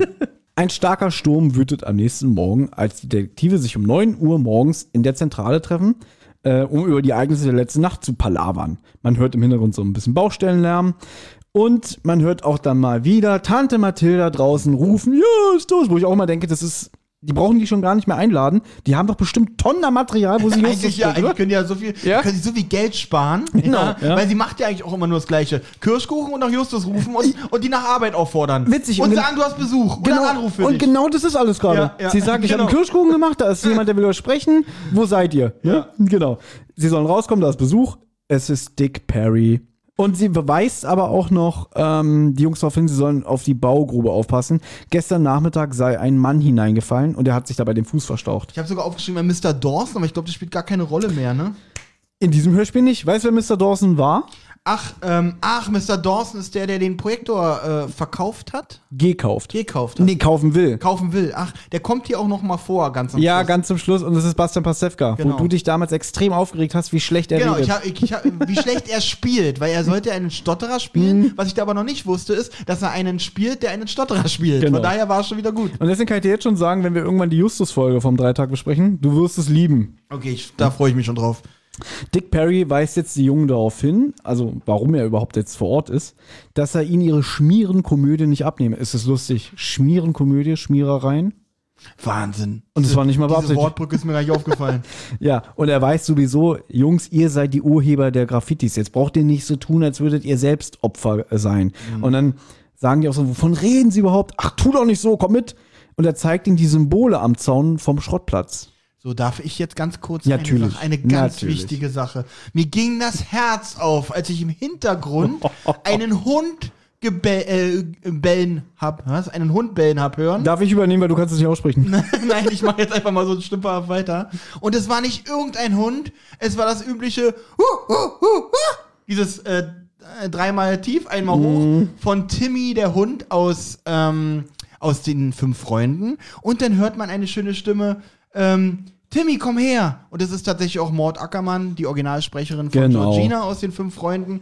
Und das war's leider auch schon. Also das, die hatten so äh, kurz nur im Hintergrund diesen kleinen Fanservice eingebaut, fand ich aber sehr, sehr. Du kannst da rausschneiden, wie ich den Hund nachmache. Das kannst Nein, du auf jeden Fall rausschneiden. Aber war sehr, sehr schön gewesen, das zu hören. Und da, ich, da wurde mir ganz warm ums Herz. Und das ist auch bewusst von den Autoren gewesen. Und Fun Fact: Der Tim Wenderoth hat äh, in dem Beitrag bei Rocky Beach geschrieben, es war Bedingung, dass sie auch wirklich von Maud Ackermann gesprochen wird, Georgina. Ja. Wenn das nicht passiert Ja, dann wäre, auch wenig- dann, genau, dann hätten, dann hätten sie die Szene auch nicht reingenommen. Und äh, man hört sogar, man hört dieses klassische, äh, äh, charakteristische Bellen von Timmy und dann hört man auch ganz kurz dieses charakteristische Abjaulen, nenne ich es immer, wenn er so uh, uh, kurz Und- runtergeht. Ich oute mich jetzt mal, ich hasse diesen Sound. Ich liebe ihn wirklich. Nee, weil der kommt sind in für mich- jeder Folge 20 Mal vor. Gerne 30 oder 40 Mal, weil das sind für mich die fünf Freunde. Also nur Timmy ist die fünf Freunde. Die Fälle sind mir egal, Ja, aber, der, Hundegebell der Hund geil. ist so toll. Ja, War okay. schön, hat mir gefallen. Ähm, während Justus sich ein Besser als Tarzan, der Justus beleidigt Na, als fette Qualle. Wäre lustig mit Georgina auch. Ja. Na, wenn das nicht die fette Qualle von den drei Fragezeichen ist. Timmy Fass. Während Justus sich ein hochgestochen formuliertes Wortgefecht mit Dick Perry leistet, Schön formuliert. Danke, sehr schön. Entschlüsseln Bob und Peter die neue Nachricht. Also das ist hier auch mal so, auch ungewöhnlich für die drei Fragezeichen. Justus redet und im Hintergrund hört man die beiden so, also das ist ein E, das ist ein N, das ist ein, weiß ich nicht. Das klingt aber wie ein bisschen wie ein Bug. Weil es ist nicht, es ist zu laut. Äh, Man hört wirklich fast beides in der gleichen Lautstärke. Ja. So als man könnte denken, man hat versehentlich diese beiden Tonspuren übereinander gelassen. Weil es ist, da bin ich ein bisschen durcheinander gekommen. Ja, dann musstest du bestimmt zwei, dreimal Da zurückspulen. musste ich nicht. Kann ich mir vorstellen. Egal Wow, wow, wow, ich mache jetzt mal aus. Ich höre wo Hab morgen dann erstmal eine. Woche Pause gemacht. Die Botschaft übrigens lautet, ihr seid die Nächsten. Sie überlegen, wer dahinter stecken könnte und wer ihnen drohe, als das Telefon klingelt. So habe ich mir das aufgeschrieben, weil Justus weist Perry in seine Schranken und jagt, also komplimentiert ihn eigentlich vom Schrottplatz weg und dann gehen sie wieder in die Eine Zentrale. Sache hast du übersprungen. Ja. Nachdem die entschlüsselt haben, ihr seid die Nächsten, das steht da am Tor, hört man Peter noch mal ganz kurz. Also ich bin dafür, und dann will er doch schon wieder sagen. Er will schon wieder sagen, wer dafür ist, ich hebt die heb Hand. Ich bin dafür, dass wir abbrechen. Äh, fand ich noch mal. Aber das Telefon klingelt und Inspektor Kotter ist dran. Finde ich auch schön, wie Justus anfängt. Justus Jonas von den geschenkt. Als mal. Ne, der sagt, kannst du, kannst du dir sparen. So, Ah. er berichtet den Jungen, dass das Haus von Charlie Parker nach der verpatzten Überwachung letzte Nacht doch noch mit Graffitis besudelt wurde. Warum ist, warum, ich habe ich da keine Notiz? Ja, mega lustig. Also Justus will ganz normal rangehen. Ja, hier ist Justus Jonas von den drei. Geschenkt. Ja, Hammer, Gag. Das, ich habe da, also hätte, wäre mir das aufgefallen, hätte ich das auf jeden Fall geschrieben. Also Sehr- das ist ja ein mega Gag. Sehr unwirsch. Äh, Unwirsch. Ja. Und ja, also Kotter sagt jetzt hier mal Butter bei die Fische. Was wisst ihr über die Zeichen? Ja. Und dann äh, ganz geschickt, weil Justus ihn dann so ablenkt, so, ja, wa was waren denn für Symbole an der Genau, Wand? er will ja nicht so richtig damit rausrücken. Ja. ja. Äh, das waren doch bestimmt wieder Symbole. Und, und Kotter so, äh, warte mal. Äh, ja, und dann beschreibt Kotter auch so, äh, wie die Symbole, so diese rechtwinkligen Dreiecke in, und äh, Bob entschlüsselt die auch genau, parallel. aber süß, wie es Kotter auch sagt, erinnert mich ein bisschen an die Papierdrachen aus dem Herbst von früher. Da hat sich Peter bestimmt gefreut. Ja. So, und die ganze Botschaft, wir erinnern uns, Sie haben schon entschlüsselt, ich bin zurück. Die lautet nun, ich bin zurück, Jasper. Die Detektive reagieren geschockt. Das merkt er natürlich am Telefon, deswegen will Cotter wissen, was das bedeutet. Und Justus so, äh, äh, das wissen wir nicht. Und dann finde ich auch gut, dass Cotter sagt so, Justus, er weiß es halt, er weiß, ja, dass ja, die Jungs ja. es wissen.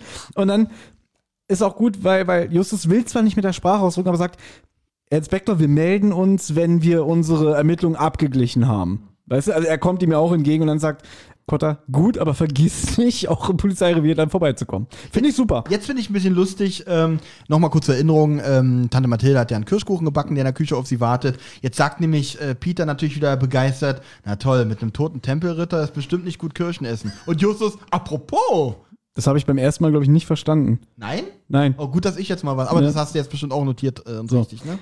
Kannst du dich an die Musik erinnern, die danach kommt, nach diesem Satz? Weil, weil Bob doch so genervt sagt, ach Justus. Weil der denkt ja schon wieder ans Essen. Äh, nee. Die Musik, die dann eingeblendet wird, ist unter anderem das Theme von der Hörspielserie Die Drei. Gut, kann ich ja nicht wissen, Ja. weil ich die drei ja nie gehört habe. Jetzt weißt du es aber. Ist, Danke. Das ist doch Fanservice, oder? Ja, äh, sehr gut. Jetzt habe ich geschrieben, Justus und Peter fahren zu Mr. Smithers. Mm, ja, jein. Also, ich habe es mir so aufgeschrieben. Bob sucht seinen Vater in der Redaktion der Los Angeles Post auf, um im digitalen Archiv Berichte über den Brand vor 27 Jahren zu finden. Ja, und genau, in der Zeit Parallel sind fahren ja, ach, Smithers heißt er, glaube ich. Sm- Mrs. Messers, das ist, die, Mrs.. das ist die Mutter von der Chloe, die ähm, umgekommen ist bei dem Autounfall. Ah, Okay. Äh, es gibt vom Bobs Vater eine kleine Kookaburra-Anspielung. Ja, finde ich witzig. Da muss ich denken, sag mal, ähm, Bobs Vater scheint wohl seit dem Superpapageien keine drei Fragezeichen-Folge mehr gehört zu haben. Jetzt bin ich aber enttäuscht. Warum? Der Kookaburra kommt in welcher Folge vor? Ich glaube, es ist eine deiner Lieblingsfolgen. Nee, anders gesagt, es ist einer der wenigen Folgen, die du kennst. Also, also ja, weil jede Folge, die ich kenne, ist gleichzeitig meine Lieblingsfolge. Verdammt, nee, da komme ich jetzt nicht drauf. Gib mir mal einen Tipp. Ich will nicht, dass du mir das so plump Äh, verrätst. Sagen wir mal so, vom Weiten sieht es aus wie eine bucklige Gestalt. Der lachende Schatten? Ja. Ah, die habe ich aber sehr, sehr lange nicht gehört. Aber dieses, der, die, diese buckelige Gestalt hat ja diesen Vogel auf der Schulter und in dem Abendlicht, in der Dämmerung sieht es aus wie so ein buckliger. Ja, ja, Und- genau, genau, weiß ich ja. Das, das ist ein Kakabu. Ah, okay. Kookaburra. Kuka- So.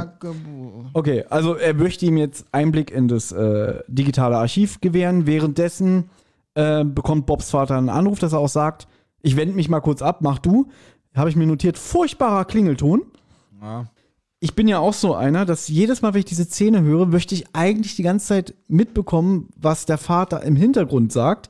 Es ist aber total langweilig, was der sagt, aber ich verstehe es auch nicht. ja, du aber nee, nee, weil ich manchmal die, was im Hintergrund abläuft, interessanter finde als im Vordergrund. Das ist richtig, Ja? weil was mir ganz oft auffällt, dass die bei den Hintergrundgesprächen, nenne ich mal, die sind manchmal, manchmal sind sie improvisiert, Ja. manchmal aber auch ganz billig geschrieben, sodass manch, manchmal echt lustige Sachen dabei sind. Wie zum Beispiel bei Larry Brent war ja im Hintergrund, ähm, ah, sie hängt über der Schiffsschraube. Wenn sie loslässt, ist sie hin. ja, so eine Sachen zum Beispiel. Ja. Aber du hast recht, da sollte man auf jeden Fall drauf, immer ein bisschen drauf achten, weil da, äh, sonst entgeht einem da tatsächlich Es was gibt eine Lustiges. TKKG-Folge, ich glaube, es ist Opfer mit der kühlen Schnauze, wo die in so einer Bank sind und im Hintergrund hört man die ganze Zeit so einen Bankangestellten mit so einer hohen, übertriebenen Stimme. Und ich glaube, das ist André Mininger. Echt? Ja. Wie, kommst du da, wie kommst du darauf? Weil es wie André Mininger klingt, weil ich kenne ja auch seine Stimme. Ja, so ich habe seine Stimme jetzt noch nicht. Ich hab, und er ich steht übrigens so auch im. Booklet als Bankangestellter. Dann Also- kann man, dann, dann ist es ein Indiz auf jeden Fall, So, ja. also pass auf. Bob liest sich jetzt eine Meldung durch, in der steht, dass man in den Trümmern des Kellergewölbes der Schule die Leiche von einem gefesselten Schüler damals fand. Die Polizei ging von einem grausamen Ritualmord aus, da alles auf eine okkulte Sitzung hinwies. In Klammern, ja, Kerzen.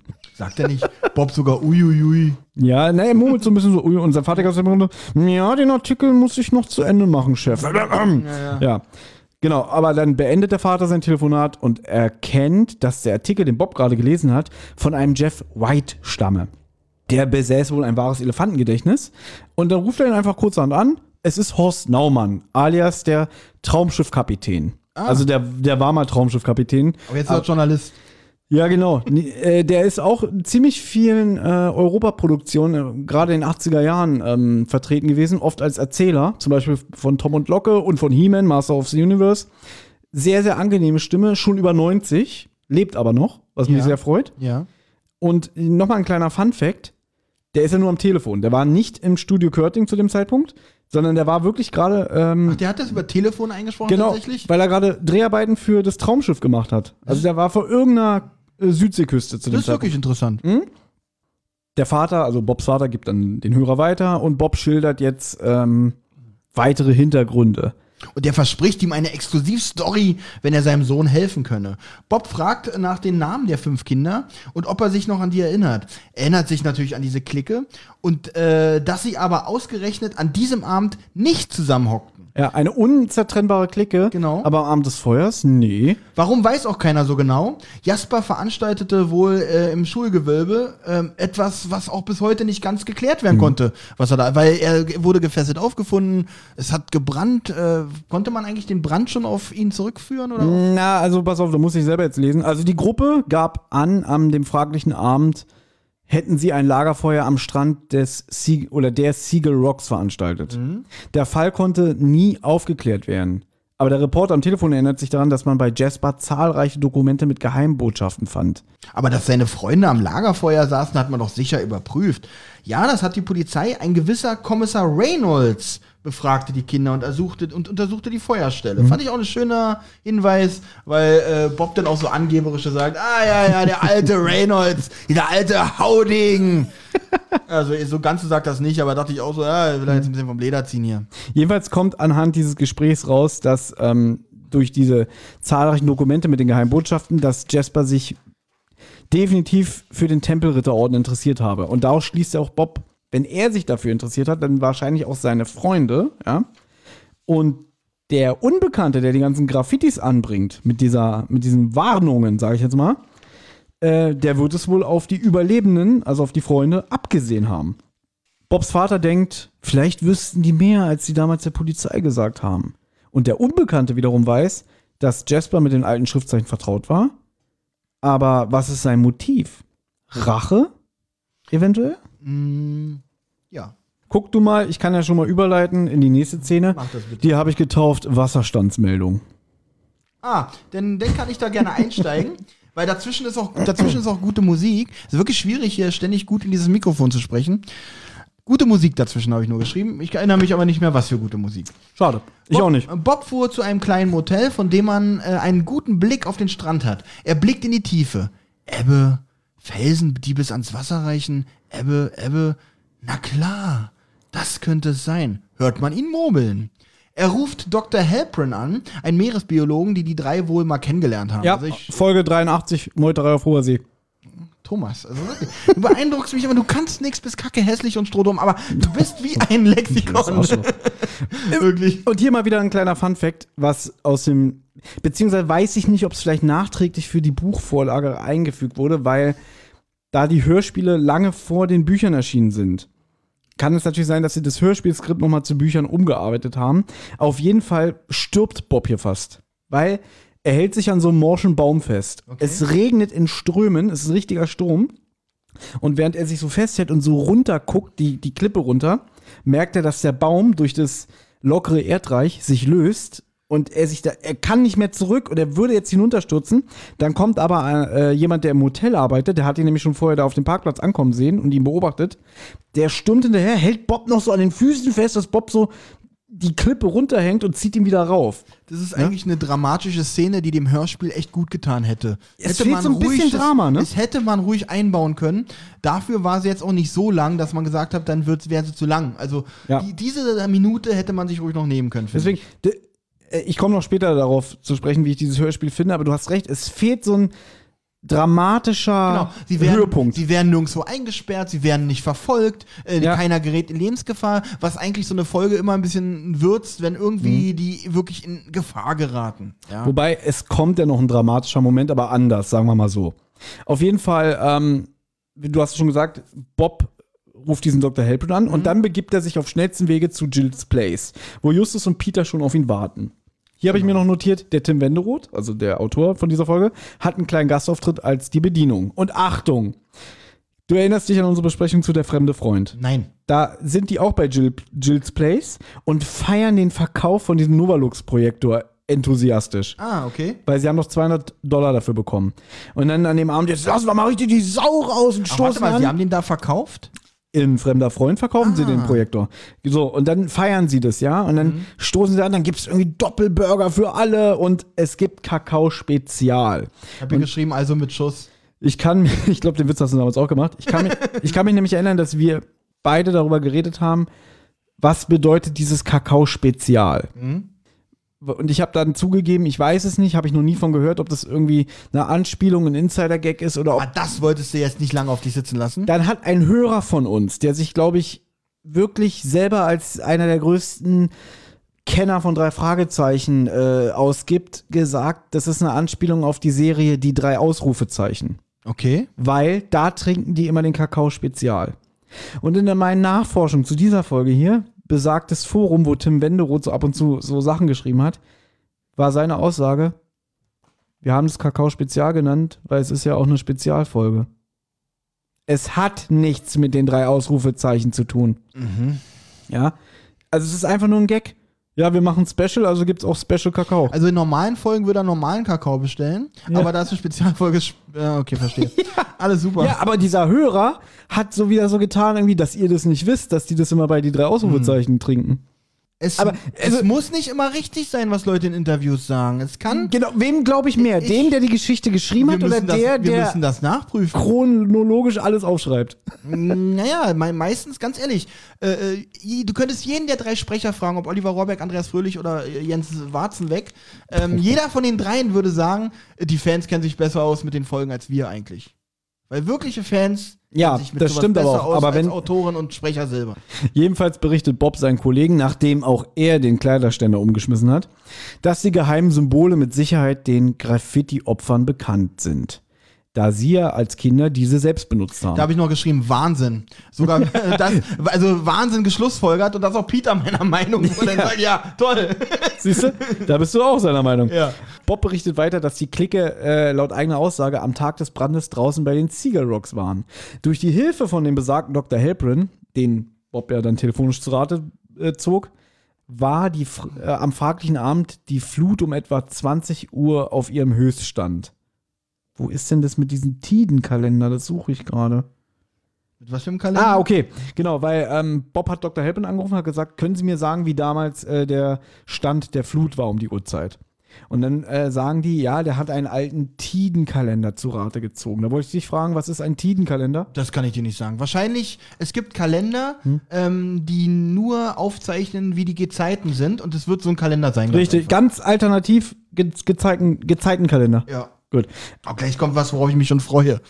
Also laut dem Zeitungsartikel, den Bob in dem Archiv gelesen hat, brach das Feuer ungefähr um 21 Uhr aus. Da der gesamte Strand zu diesem Zeitpunkt aber komplett überflutet war, kann gar kein Lagerfeuer stattgefunden haben. Zumindest nicht parallel zu dem Genau. Feuer. Äh, zu, genau, So. zu dem Brand. Also konnten sie dieses Lagerfeuer wohl erst nach dem Brand angesteckt haben. Was kommt, kommt es jetzt, was du so magst? Ähm, also, naja, jetzt kommt erstmal was, was ich nicht ganz verstehe. Im Hintergrund, das habe ich mir aufgeschrieben, Ja. ich dachte, das wäre wichtig. Da hört man auf einmal den Kellner und so einen verwirrten alten Mann. Äh, wir hatten schon lange kein solches Gewitter, sagt der Kellner. Und dann der verwirrte Gast, was für ein Ritter? Gewitter, Mr. Gavin. Ach ja, Was soll das? Ist es, oder auf was ist das eine Anspielung, was ich nicht verstehe gerade? Nein, also das ist eigentlich wieder eine Referenz auf die Justus-Folge. Denn Okay. dieser Mr. Gavin, gesprochen von Jürgen Thormann, spielt in der Justus-Dreitag-Folge eine größere Rolle. Und der ist so ein alter, gebrechlicher Mann, der nicht gut hören kann. Und wie gesagt, die Bedienung wird ja auch von dem Tim Wenderoth gesprochen. Und ich muss jetzt ganz ehrlich sagen, so bescheuert wie es klingt, aber das ist für mich die beste Szene vom ganzen Hörspiel. Das ist eine schöne Szene, also es ist eine lustige Szene. Ja, dieses, was für ein Ritter? Gewitter, Mr. Gavin. Was? Noch ein Rootbier? ja klar. Ne? Ähm, vorher, bevor ähm, der, der Barmann diese Gespräche hat, da finde ich Bob eklig. Weil Bob erzählt so, pass auf, ich war an, der, an den Seagull Rocks und bla bla bla. Und zwischendurch kommt die, die Bedienung. Entschuldige bitte. Ja. Hier, dein Kakao Spezial. Ja, danke.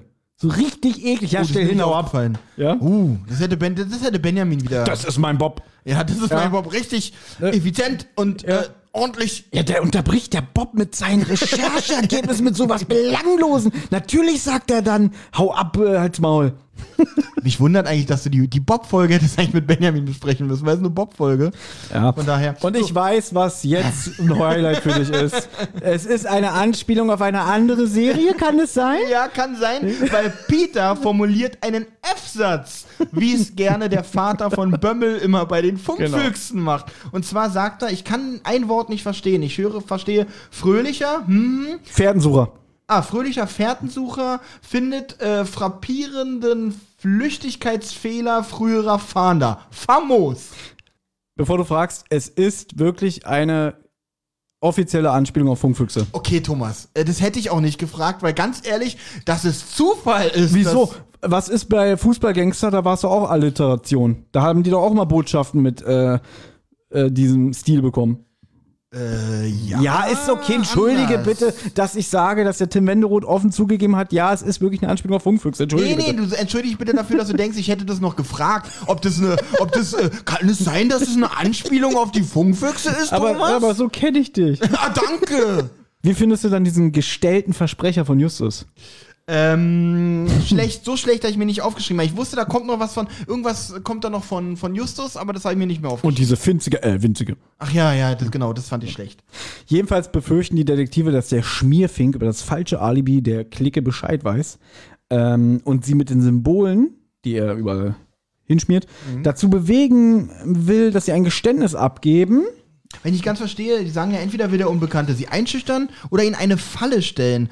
Inwiefern? Ähm, Naja, mit der Falle verstehe ich nicht. Also Rache könnte ich mir noch vorstellen, was gar nicht erwähnt Naja, also das ist jetzt wirklich sehr simpel. Da sind Symbole. Uh, das tat auch gerade ein bisschen Mann, wie soll ich denn sonst sagen? Na, einfach nicht, dass es simpel ist. Wie war denn, wie, ja, Olli, sehr gut, dass, diese, dass du nach diesem komplizierten Zusammenhang fragst. Bitte so. Gut, ich sag jetzt gar nichts mehr. Justus und Peter erzählen, dass sie aber jedenfalls in der Zwischenzeit bei der Mutter von der Chloe Messers gewesen waren und sie nach alten Bildern oder Filmen von ihrer Tochter befragt haben. Also damit sie mal so ein visuelles Bild von ihr kriegen. Und vielleicht stammen diese Bilder ja auch eventuell von dem Ian Bush, mit dem sie damals zusammen war. Weil der war ja aufgrund des Berufs seines Vaters natürlich begeisterter Fotograf und Filmer und mit der Technik da total bewandert. Und es existiert tatsächlich auch ein Film. Zwischen den Hinterlassenschaften auf dem Dachboden von äh, der Mrs. Smethers fanden sie einen Umschlag mit einer kleinen Filmrolle, die, Achtung, jetzt kommt wieder, was du von gesagt hast, dass nicht genau da ein Datum steht, sondern es wird nur gesagt, fünf Tage nach dem Unglück wurde dieser Film entwickelt. Das ist immer, ich, ich mag aber sowas, wenn, Ja. wenn man auf sowas achtet und so. Ja. Die Detektive gehen davon aus, dass die okkulte Sitzung eventuell aus Neugier mitgefilmt wurde. Und durch den Laden von Walter Bush, hast du auch eben schon gesagt, kam der Ian natürlich leicht an so ein Equipment ran, ne? dass er sich da mal eine Kamera ausgeliehen hat und so. Der Umschlag allerdings, den sie gefunden haben, ist bis heute nicht geöffnet worden.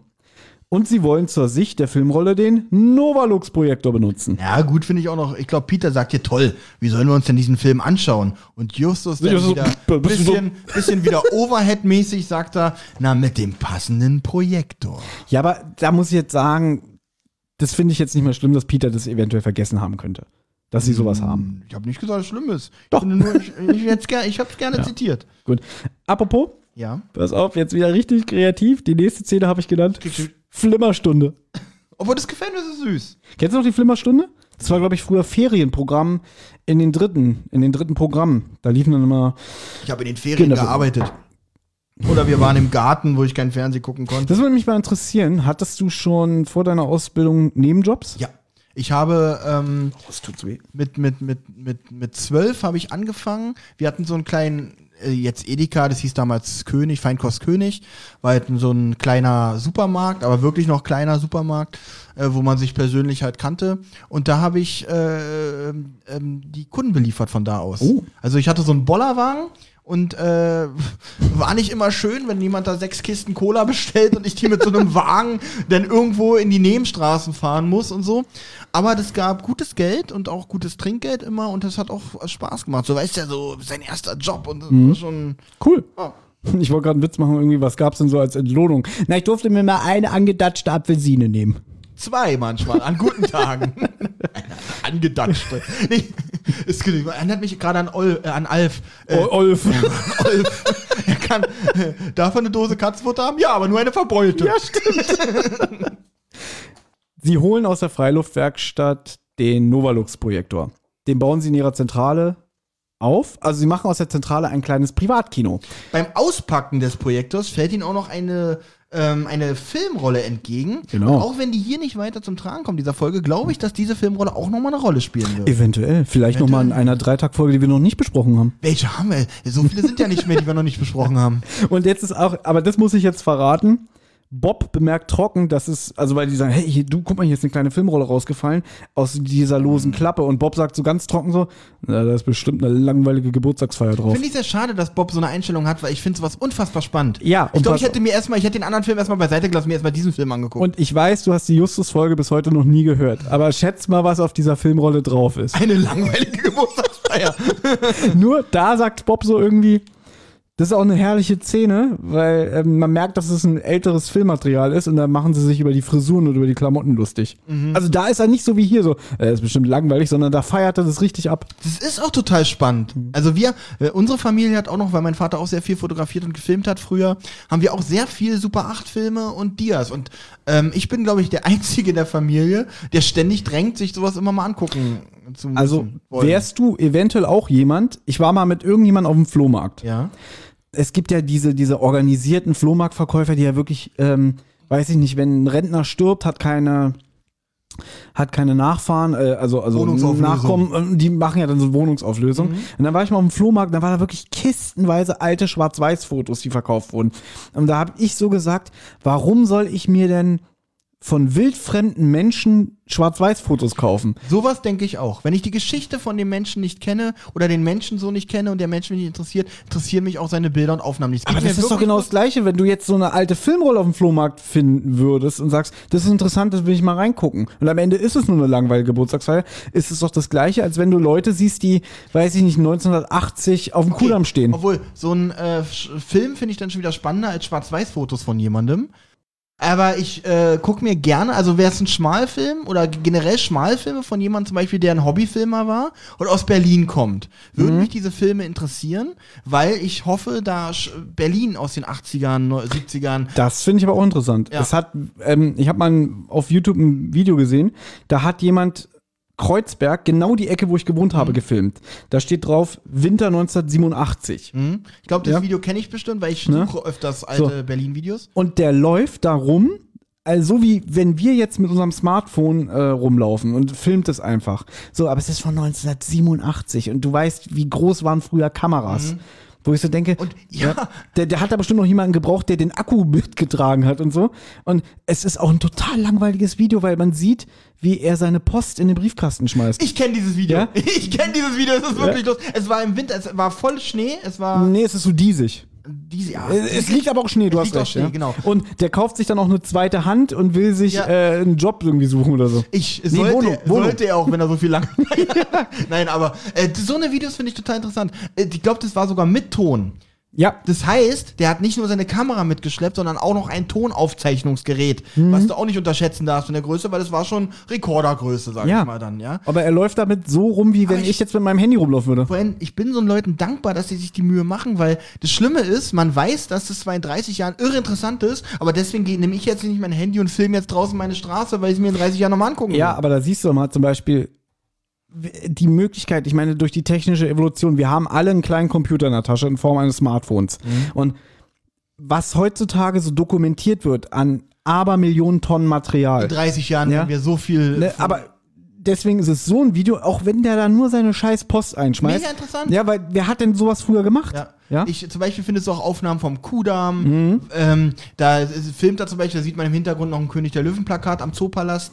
Ähm, oh, das war aber später. mega, ja gut, natürlich, weil Ich- es war, ich- nicht, es war dann 94. Ich weiß, dass er nämlich auch ähm, in der Hasenheide spazieren ist. Mhm. Und ähm, auch so 88, 89. Und ähm, ich habe das ja alles auch so erlebt, weil wir waren ja früher viel in der Hasenheide spazieren, weil wir halt da gewohnt haben. Und das war richtig toll. ja. Ja. Aber jetzt schweifen wir wieder extrem ab. Ach, finde ich gar nicht. Ging um Filmprojektor. Also Bob sagt jedenfalls gelangweilt, äh, das ist bestimmt so eine scheiß Geburtstagskarte, schmeißt den weg. Aber Peter sagt, nein, ich pack den für später hier hin. Und dann äh, sagt Peter, äh, Justus auch so, na dann, Film ab. Und sie sehen auf dem besagten Film sechs Jugendliche an einem Tisch sitzen, die eine okkulte Sitzung veranstalten. Bei Kerzenlicht und sie wollen Synod oder Sinead oder wie es der eine oder andere ausspricht, ausspricht rufen. Ja, das habe ich auch, ja auch nur Cineart geschrieben. Ich bin übrigens überrascht, dass dieser äh, äh, Super 8-Film mit Ton tatsächlich ist. Weil ich habe mich die ganze Zeit gefragt, okay, jetzt hört man im Hintergrund wahrscheinlich ein Rattern des Projektors und man hört, wie die alle sagen, was die sehen. Oh, da ist ja, das Oh. sind fünf Jungs oder sind das. Aber ähm, dass sie das mit Ton gemacht haben, äh, konnten, haben die sich das natürlich gespart, was ich dann doch recht angenehm fand. Ich glaube, aber jetzt bin ich echt überfragt. Ist Super 8 mit Film, äh, mit Ton? ja, ja. gab's auch schon mit Ja, Ton. ne? Ja, das genau. ist richtig. Kennst du diesen Film 8 mm mit ähm, Nicolas Cage? Ja, kenn Der ist gerade bei Netflix. Den Ja. habe ich damals im Kino gesehen. Also, das ist, der ist hart. Geht auch um so ein Snuff-Video. ne? Ja, genau. Auf jeden Fall, diese Brianna muss ganz schlecht niesen. Ähm, das passiert zweimal. Jetzt wird's interessant, weil es kippt ja eine der Kerzen um. Dadurch entsteht jetzt das besagte Feuer. Aber bevor das passiert, hört man im Hintergrund so ein leises, geisterhaftes Heulen. Es wird aber nicht mehr thematisiert. Man hört es nur. Es steht auch im Buch. Im Buch steht, man hört ein leises, Hass, blablabla geisterhaftes, leises Heulen und dann bricht der Brand aus. Und das ist eigentlich das, was sich ein Benjamin immer wünscht. Das wird nicht erklärt und vielleicht ist ja wirklich ein Geist da, der dafür verantwortlich ist, dass das Feuer ausbricht. Ja, oder eins der Kinder heult einfach im Hintergrund. Ja, natürlich, aber es wird, ich finde gut, dass es Aber, ich drin find's, ist. aber du hast vollkommen recht. Ich weiß, was du meinst, was wir ständig Ja. kritisieren. Ich habe es zwar leider nicht rausgehört, also fällt mir, ich hab auch. das klingt so so. Äh, Und mich erinnert es ein bisschen an die silberne Schlange. Äh, die singende Schlange. Oh Gott, bin ich schlecht. Ich bin so ein schlechter Und das Verzeichnis. Lustige ist, dann sitzt jetzt der Geist da, wurde gerufen und die Kinder sind alle weggerannt. Denken so, was soll ich denn jetzt hier? Was war denn das hier? Ja, auf jeden Fall geht jetzt alles recht schnell. Die Kerze setzt den Raum schnell in Brand. Die Kids in dem Film werden panisch, wollen den Raum natürlich verlassen. Verständlich, ja. Ja. Eine kehrt zurück, um die Kamera mitzunehmen. Ähm, da ist mir aber eine Sache aufgefallen. Man hört überhaupt nicht das Lodern von Flammen. Das fand ich sehr schlecht vom Sound. Kann ich, ähm, muss man jetzt aber auch wieder sagen, dass die Ton, das kann ich schon wieder, ist schon wieder realistisch, weil die Tonqualität von so einem Super 8 Film war nicht besonders doll. Da hat man tatsächlich, weil äh, das Eigengeräusch der Kamera war schon sehr groß, ja, was äh, aber technisch versucht wurde zu unterdrücken. Das heißt, man hat wirklich so Nebengeräusche sehr schlecht wahrgenommen. Es sei denn, du hast wirklich richtig ein gutes Aufnahmegerät gehabt. Der Walter Bush, der ist sehr aufgeregt, denn sein Sohn Ian hätte ihm jetzt erzählt, Papa, ich habe einen Drohbrief erhalten in diesen seltsamen Symbolen und jetzt kommt auch raus, mein Sohn kann das lesen. Ich fand übrigens witzig, ich habe einen Drohbrief erhalten, was steht da drin? Ich soll mich um 21 Uhr bei den Ziegel Rocks einfinden. Es ist doch, das ist eine Einladung, kein Drohbrief. ich weiß gar nicht, wo da die Drohung ist, ja. Na, der Vater ist natürlich sehr aufgeregt. Erstens, es ist ein Drohbrief. Zweitens, dass der Sohn in der Lage ist, es zu lesen. Hier So, ist zum Beispiel jetzt auch witzig. Ähm, jetzt sagt, fragt Justus, haben Sie die Polizei informiert? Ja, ein äh, Officer Doyle. Und schon unterbrich, wird er unterbrochen und sagt, ein Officer Doyle? Ist ja Wahnsinn. So Mhm. als wenn, ist denn das so verrückt, dass da der Officer Doyle, der bei der Polizei auch arbeitet, da ja, rangeht? naja, Bob stutzt und unterbricht das Ganze. und macht gar keinen Sinn. Weil, na doch, weil wir erinnern uns, als Bob bei seinem Vater in der Redaktion war und mit diesem ähm, Jeff, Ja. Jeff, Mr. White telefoniert hat, da fällt zum ersten Mal der Name Jasper Doyle. Also Jasper haben wir ja schon vorher gehört, aber der komplette Mhm. so. Name. Ja, Mann, Thomas, danke für deine Kompetenz Gerne. hier, wirklich. Natürlich stolpert er dann über den Namen Doyle nochmal, weil So, er ihn jetzt nochmal hört. Du hast die ganze Zeit gefragt, warum rastet der so aus? Ja, weil ich dachte so, warum soll denn der Officer Doyle nicht den Anruf da entgegennehmen? Er arbeitet da, du Idiot. Aber Bob, ich nehme alles zurück. Du bist kein Idiot. Das jetzt ergibt das natürlich alles Sinn. Und weil er sagt, doch, was, Doyle? Und dann sagt Peter, na, das ist doch der Polizist, mit dem ich mich letzte Nacht geprügelt habe. Und Bob so, sag mal, warum sagt mir das denn keiner? Ja, Ah, stimmt, fällt hätte- euch nichts auf. Na, wie soll jetzt den anderen beiden Kollegen das auffallen, wenn sie nicht wissen, wie Jasper mit Nachnamen heißt? Also fällt euch nichts auf, ist jetzt auch ein bisschen. Die sind halt, drehen hier alle durch. Letzte Szene habe ich getauft, die Wahrheit. Nachdem sie den Film zu Ende angesehen haben, überlegen jetzt die drei Detektive. Scheint wohl nicht weiter spannend gewesen zu sein, weil die ja sagen auch gar nichts mehr. Ja, wir haben den Film zu Ende geguckt, kam der Abspann und äh, Vorschau auf den nächsten Teil. Wie sollen wir weiter vorgehen? Also rufen sie zuerst die Sekretärin der Rocky Beach High School an. Dann, ist- ja, ich ich habe ganz fett davor geschrieben, nervig, weil jetzt kommt auch so viel. Sie bitten die Schulsekretärin um Hilfe und rufen Mr. Cotter an. Mr. Bush und die vier Schüler von damals. Genau. Da ahnt man ja auch schon wieder, auf was für eine Auflösung das äh, hinausläuft, wenn sie die jetzt alle zusammentrommeln. Ja. das sagt uns alles der Erzähler und eine Stunde später versammeln sich alle Beteiligten in der High School im Archivraum, bis auf Cotter. Ähm, die Detektive bereiten äh, da letzte Vorbereitungen vor. Ich weiß nicht, Bereiten da letzte Vorbereitung vor. Oh Gott. Ich weiß nicht, wie es dir an dieser Stelle ging, aber ich war wirklich gespannt auf die Lösung. Weil ich noch keinen Plan hatte. Äh, Inspektor Cotter und Officer Doyle fahren vor. Cotter probiert so ein bisschen Smalltalk mit dem Doyle zu betreiben. Dann sagt er, ah, der Neubau der Schule, der hat mir nie gefallen. Wissen Sie noch damals, wo dieser Junge verbrannt ist? Da war das Gebäude noch schöner. ja. Äh, Also, er, nein, er fragt den Doyle, können Sie sich noch an das alte ähm, Gebäude erinnern? Und er sagt so, schwach. Eine ungewöhnliche Szene übrigens für ein Drei-Fahrzeichen-Hörspiel, weil bei drei Fragezeichen wird eigentlich nie was geschildert, was nicht aus der Sicht der Jungen ähm, passiert. Also die Detektive sind eigentlich immer im Fokus. Hier haben wir jetzt mal, die, die sind hier nicht dabei.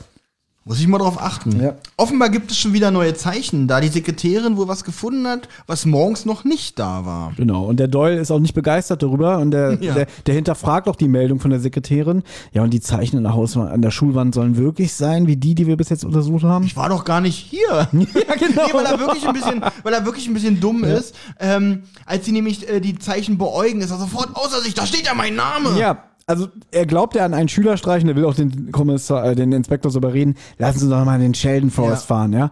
Und äh, Cotter fragt noch so, warum sind Sie sich eigentlich so sicher, dass es sich um einen Schülerstreich handelt? Na, weil, äh, äh, Genau, und dann hört man nichts mehr. Das ich auch, Genau. Dachte auch wieder, wäre ein Fehler gewesen, aber nein. Ja, der Cotter will dann ein Foto machen, dann öffnet sich eine Tür und dann kommt hier Sky Dumont.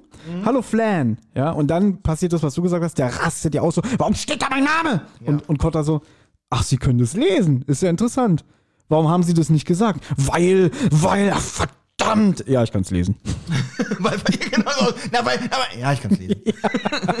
Ja, also der Doyle fühlt sich ertappt und er flucht.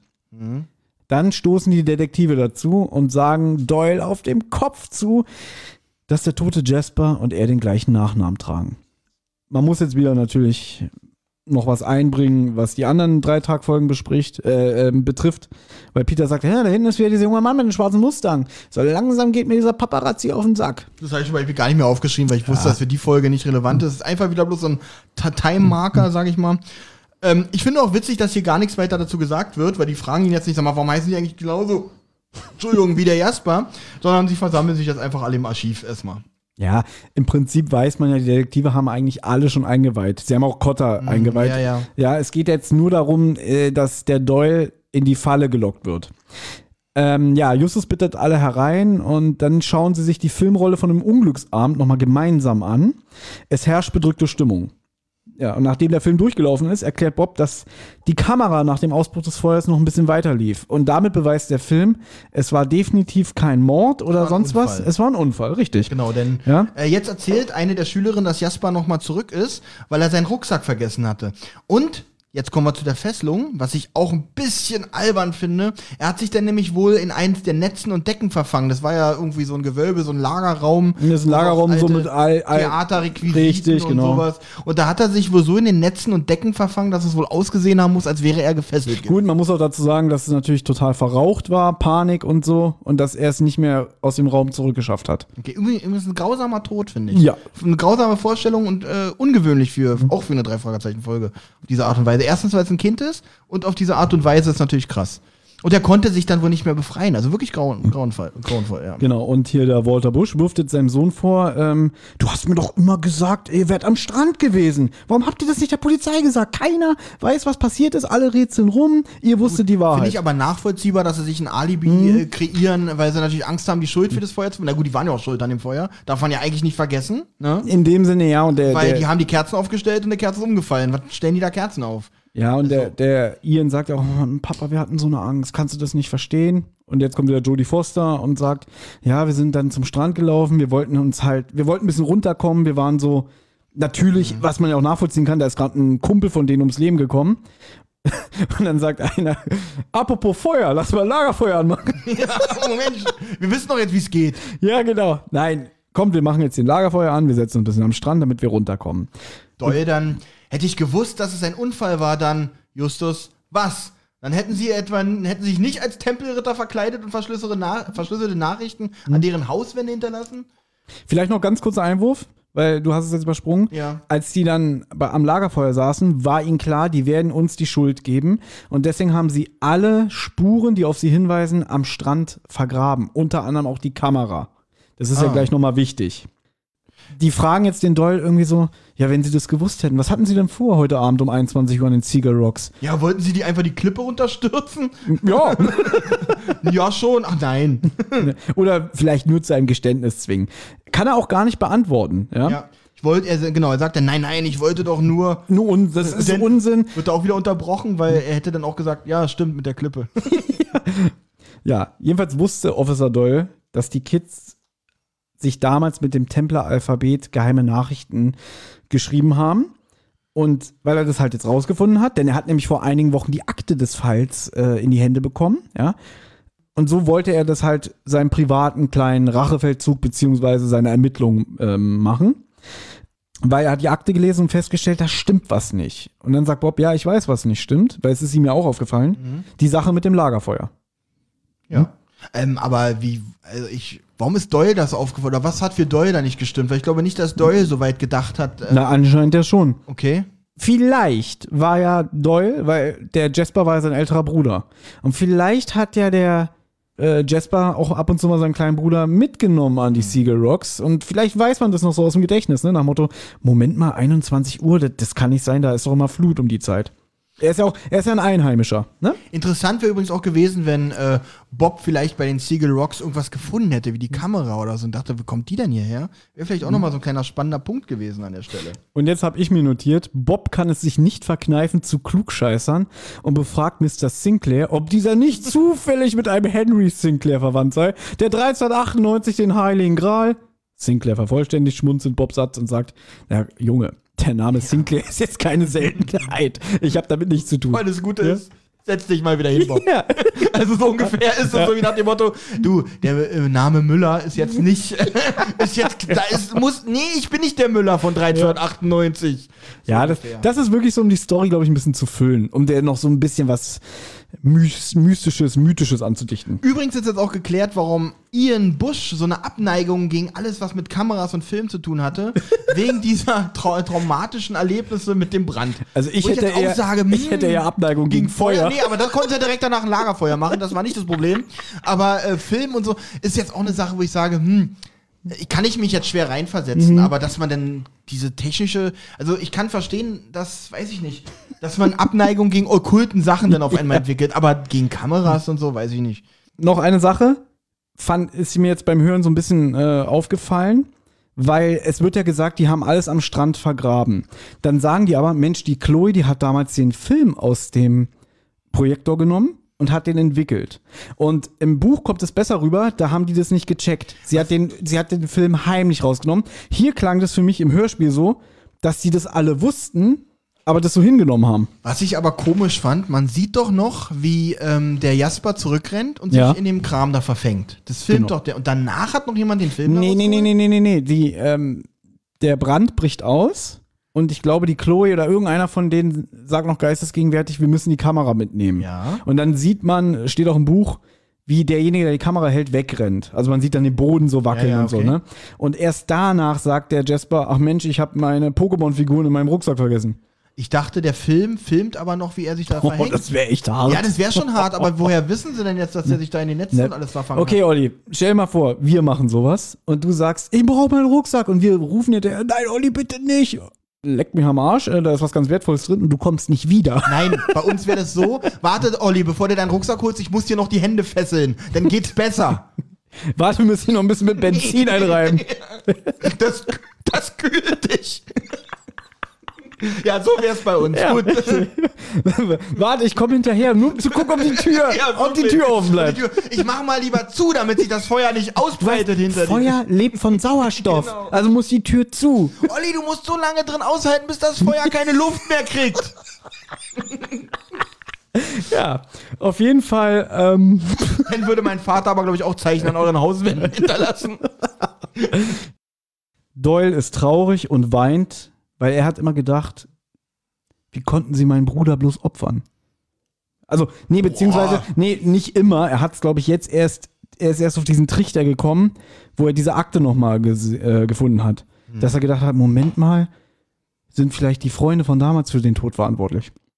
Und Bob sagt ja auch so, glauben Sie ernsthaft, diese eingeschworene Gemeinde von Freunden hätte einen aus der Mitte von ihnen geopfert? Das Gute ist aber, er hat das irgendwie vor zehn Jahren schon gesehen, aber er hat sich gedacht, verdammt, ich muss so lange warten, bis, das, bis der Brand 27 Jahre her ist, damit 3 mal 9 und 27, damit das passt. Also noch Geduld mit deiner Rache. Ja, ich glaube, das ist aber auch Zufall.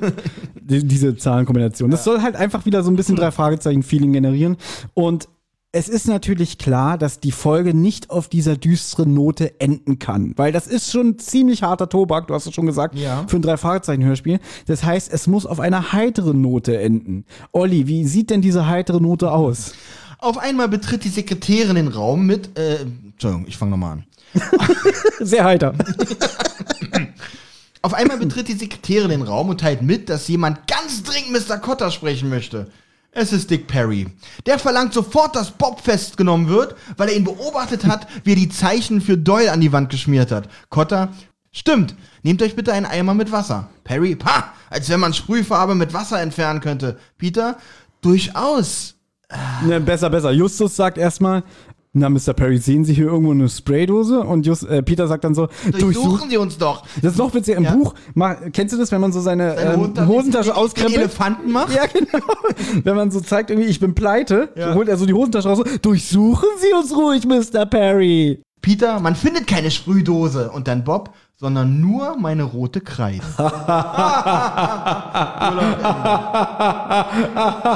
Wie war das mit dem verbrannten Jungen? Also ich weiß nicht, wie es euch geht, aber ich habe jetzt großen Hunger. es gibt aber noch einen Epilog nach der Titelmusik, die jetzt auch wieder als Abspannmusik dient. Ja. betritt plötzlich ein Mann nochmal den Raum. Mr. Dawson ist es, das wissen wir, weil er stottert und fragt nach dem Novalux-Projektor. Das ist Bastian Pastewka, deswegen sage ich, das ist Mr. Dawson. Ihr hattet doch gestern eine, ihr, hattet doch, doch, doch Ja. gestern einen, einen Projektor gekauft. Dann ist Ende. Und was es damit auf sich hat, das werden wir dann irgendwann mal erfahren, wenn wir die Justus-Folge vom Dreitag besprechen.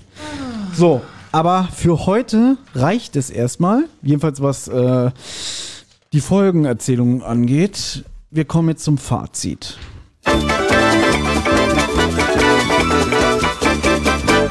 Das Fazit. Möchtest du anfangen? Ja, gerne, weil es geht recht schnell. Ich muss sagen, die Folge kommt ganz gut weg. Sie äh, war relativ angenehm zu hören. Mir sind keine negativen, was ich immer so kritisiere und auch ein bisschen darauf achte, obwohl es ja eine neuere Folge ist, zehn Jahre her, ähm, keine negativen Overactings auf, finde ich. Das ist alles, alles solide von den Leistungen der Sprecher her. Und auch die Story finde ich jetzt, ähm, sie ist nicht albern, sie ist nicht an den Haaren herbeigezogen. Das ist endlich mal eine Story und eine Auflösung, wo man am Ende sagt, ja, kann so gewesen sein. Oder ist, ist jetzt. Und, und auch äh, der Lösungsweg ist hier gut nachvollziehbar. Ja. Also ich gebe der Punkt, äh, der Punkte, äh, das mach ich, Fehler mache ich so oft. ich gebe der Folge tatsächlich sieben Punkte. Oh, das ist viel. Ja. Weil ich weiß leider nicht mehr, wie viele Punkte du der Peter-Folge gegeben hast. Ah, ich auch Ja. nicht. Ich, ich weiß nicht, ob ich hier überhaupt noch konsequent mit meinen Punkten bin, aber es ist halt Ich schwer zu glaube, überblicken. du hast doch, doch, du hast ihr sechs gegeben. Gut, dann äh, ist es Ja. gut, weil ich finde die auf jeden Fall besser als Ja. die Peter-Folge. Also, ähm, ich probiere mich auch mal kurz zu fassen. Ich kann es immer leider nicht, weil ich immer noch gern so ausschweife. Ich weiß damals, als ich den Dreitag als Ganzes entdeckt habe, da fand ich ja die Peter-Folge am besten, weil die war halt so ein bisschen, die war witzig, die, das war so diese Thriller-Folge, der habe ich damals 10 von 10 gegeben. Okay, Ja. die äh, Szenen finde ich sehr krass, aber du hast Ja. recht, sie hat so eine auflockernde Stimmung. Die hat sowas oh, schwer zu, sowas Aufheiterndes, so eine ja. äh, gute Atmosphäre und äh, die hat diesen einen Pluspunkt, diesen Geistesgestörten auf der Toilette, der es macht echt. Ja, aber aus heutiger Sicht ist die Peter-Folge sogar gar nicht mal so gut, weil sie sehr Fanfiction-mäßig geschrieben ist. Okay. Ja, also sie sticht wirklich raus. Sie ist kein normaler Drei-Fragezeichen-Fall. Weil es ein Special ist, kann man darüber hinwegsehen. Ich weiß, dass es ganz viele Leute gibt, die die Folge überhaupt nicht mögen. Die sagen, Okay. die Peter-Folge ist überflüssig, ist eine Beleidigung für die Serie, braucht man nicht. Das ist aber auch ein bisschen hart. Ist hart, weil ich sag auch, man muss die Folge wirklich mit Humor nehmen. Trotzdem habe ich von meinen zehn Punkten, die ich immer gegeben habe, bin ich auf sieben runtergegangen. Aus Gründen. Wenn ihr wissen wollt, warum, hört euch nochmal unsere Besprechung zum fremden Freund an. Die Bob-Folge hier im Zeichen der Ritter, das ist eine schöne, ruhige, gut erzählte Drei-Fragezeichen-Folge, die auch als reguläre Folge funktionieren könnte. Wir haben es jetzt in unserer Besprechung festgestellt, es fehlt so ein bisschen der dramatische Höhepunkt. Aber ähm, das Ende erinnert ja schon so ein bisschen wie an zum Beispiel das versunkene Dorf. Ne? Und das ist schon mal wieder ein großer Pluspunkt für die Folge, weil sie halt nicht so 0815 endet, sondern weil du am Ende wirklich denkst, wow, krass, was da jetzt uns aufgetischt wird. Ne? Und es ist aber nicht zu übertrieben, es ist, wie soll ich sagen, es macht Spaß, die Folge zu hören. Also jetzt, wir, wir beschweren uns ja ganz oft in der Vorbereitung, oh nee, ich musste die Folge mindestens zweimal hören, das war so anstrengend. Das ist eine Folge, die hat mir wirklich in der Vorbereitung Spaß gemacht. Ich hatte nicht einmal das Gefühl, ja komm, ich höre sie jetzt nochmal, damit ich weiß, worüber ich rede, aber eigentlich habe ich keinen Bock. Hatte ich nicht einmal. Ich habe sie gern gehört. Ich finde alle Sprecherleistungen sehr gut. Generell habe ich das Gefühl, habe ich glaube ich auch damals gesagt, dass sie für den Dreitag mehr Mühe haben einfließen lassen als bei einer normalen Drei-Fragezeichen-Folge. Liegt aber auch daran, dass die Autoren selber ansässig im Studio waren bei der Produktion und so ein bisschen ähm, beraten haben. Zum Beispiel, wenn die Sprecher mal nicht weiter wussten, ja, wie ist denn die Intuition von der Figur? Dann hat jetzt nicht André Mininger gesagt, irgendwie, ja, der denkt das und das, sondern ist der Tim Wenderoth hingegangen und hat gesagt, ähm, ja, der denkt gerade das und das, versucht das nochmal einfließen zu lassen. Das heißt, die Autoren hatten Mitspracherecht an der Produktion. Ich glaube, das ist auch ein großer Grund, warum es so gut geworden ist. Ich gebe dieser Folge 8 von 10. Oh. Ja. Ist auch konsequent, äh, was, unseren, was unsere Differenz abgeht, angeht, weil Ja. die äh, Peter-Folge hat auch ein Pünktchen Differenz von uns, wenn ich Äh, sechs ja, gegeben habe. ich habe festgestellt, dass ich sowieso immer einen Punkt großzügig zu viel bewerte. Achso, Ja. auch, auch, auch von deiner Seite aus her? Ganz oft, aber hier stehe ich dazu. Ich Okay. gebe der Folge, ich weiß, dass ich der damals schon 8 von 10 gegeben habe, weil ich die wirklich unterhaltsam und stark fand. Na, zehn hast du doch gerade gesagt. Nein, das war die Peter-Folge. Ach so. Der Peter-Folge habe ich damals 10 ach so, gegeben. okay, Jetzt stimmt, ist es so, dass ich die Folge sogar wirklich besser finde als die Peter-Folge. Ja.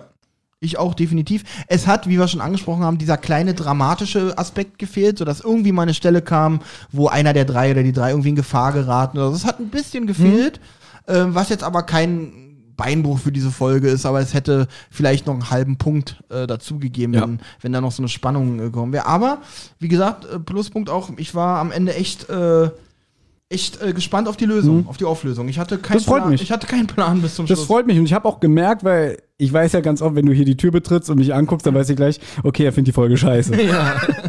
Ja, Aber- heute war die Stimmung auch vor Ja. der Aufnahme mal ganz gut. Ich glaube, die Sonne hat aber auch viel dazu Okay, beigetragen heute. also ich muss dazu sagen, ich habe ja jetzt auch noch mal die Besprechung zum fremden Freund gehört und ich kann mich erinnern, dass wir damals eine richtig gute Stimmung an dem Tag hatten, wo wir das aufgenommen haben, wo ich hinterher wirklich gesagt habe, das war, hat richtig Spaß gemacht mit Olli. Sag ich selten, das weißt du. ja, eigentlich nie. Und jetzt sagst du es, glaube ich, Ja. auch nur für die Hörer. Danach Und, sagst du ja und wieder. jetzt sage ich noch mal, ähm, ich habe mich auf die Besprechung heute gefreut und ich wurde nicht enttäuscht. Muss ich wirklich sagen, es hat Spaß Dankeschön. gemacht. Ja? was mich auf die Bewertung unserer Leistungen bringt. Und zwar, Thomas, zu dir muss ich sagen, souverän, fachlich wirklich top heute. Du hast diese Folge wieder getragen. Ich muss wirklich noch auf Betriebstemperatur kommen. Ich habe mich zwar gefreut, habe mich auch äh, ähm, Zum Beispiel jetzt wieder dieser Hänger. Ja, jetzt ist wirklich. Also, ich finde gut, wie du es demonstrierst. Ja, genau. Ey, Ich habe ich jetzt nur zu Demonstrationszwecken gemacht. Ne? Ich muss äh, wieder auf Betriebstemperatur kommen, aber Ja. darum habe ich es ja heute auch mit einem Profi gemacht hier. Äh, da konnte ich mir so eine Schwächen erlauben. Und ich bin gespannt, wenn wir irgendwann die Justus-Folge besprechen, ob wir das Level halten. Also ob wir wirklich wieder so abliefern wie heute oder ob wir, also das sagen wir jetzt aus, aus, aus unserer Wahrnehmung, wahrscheinlich sagen die Hörer, ist das eine langweilige Scheiße. Ich habe schon ausgemacht, wo der den Holger Klein beleidigt hat. Ja? Keine Ahnung. Ähm, ich freue mich, wenn wir dann, danke, Ja. wenn wir irgendwann den, die Justus-Folge besprechen, so in zwei, drei Jahren. Vielleicht auch schon vorher, ich weiß nicht. Ja, ähm, vielen Dank fürs Zuhören. Ähm, danke, dass du hier warst. Sehr gerne. Ich komme auch gerne mal irgendwann mal wieder. Gut. Bestimmt. Spätestens, spätestens wenn Benjamin sagt, Olli.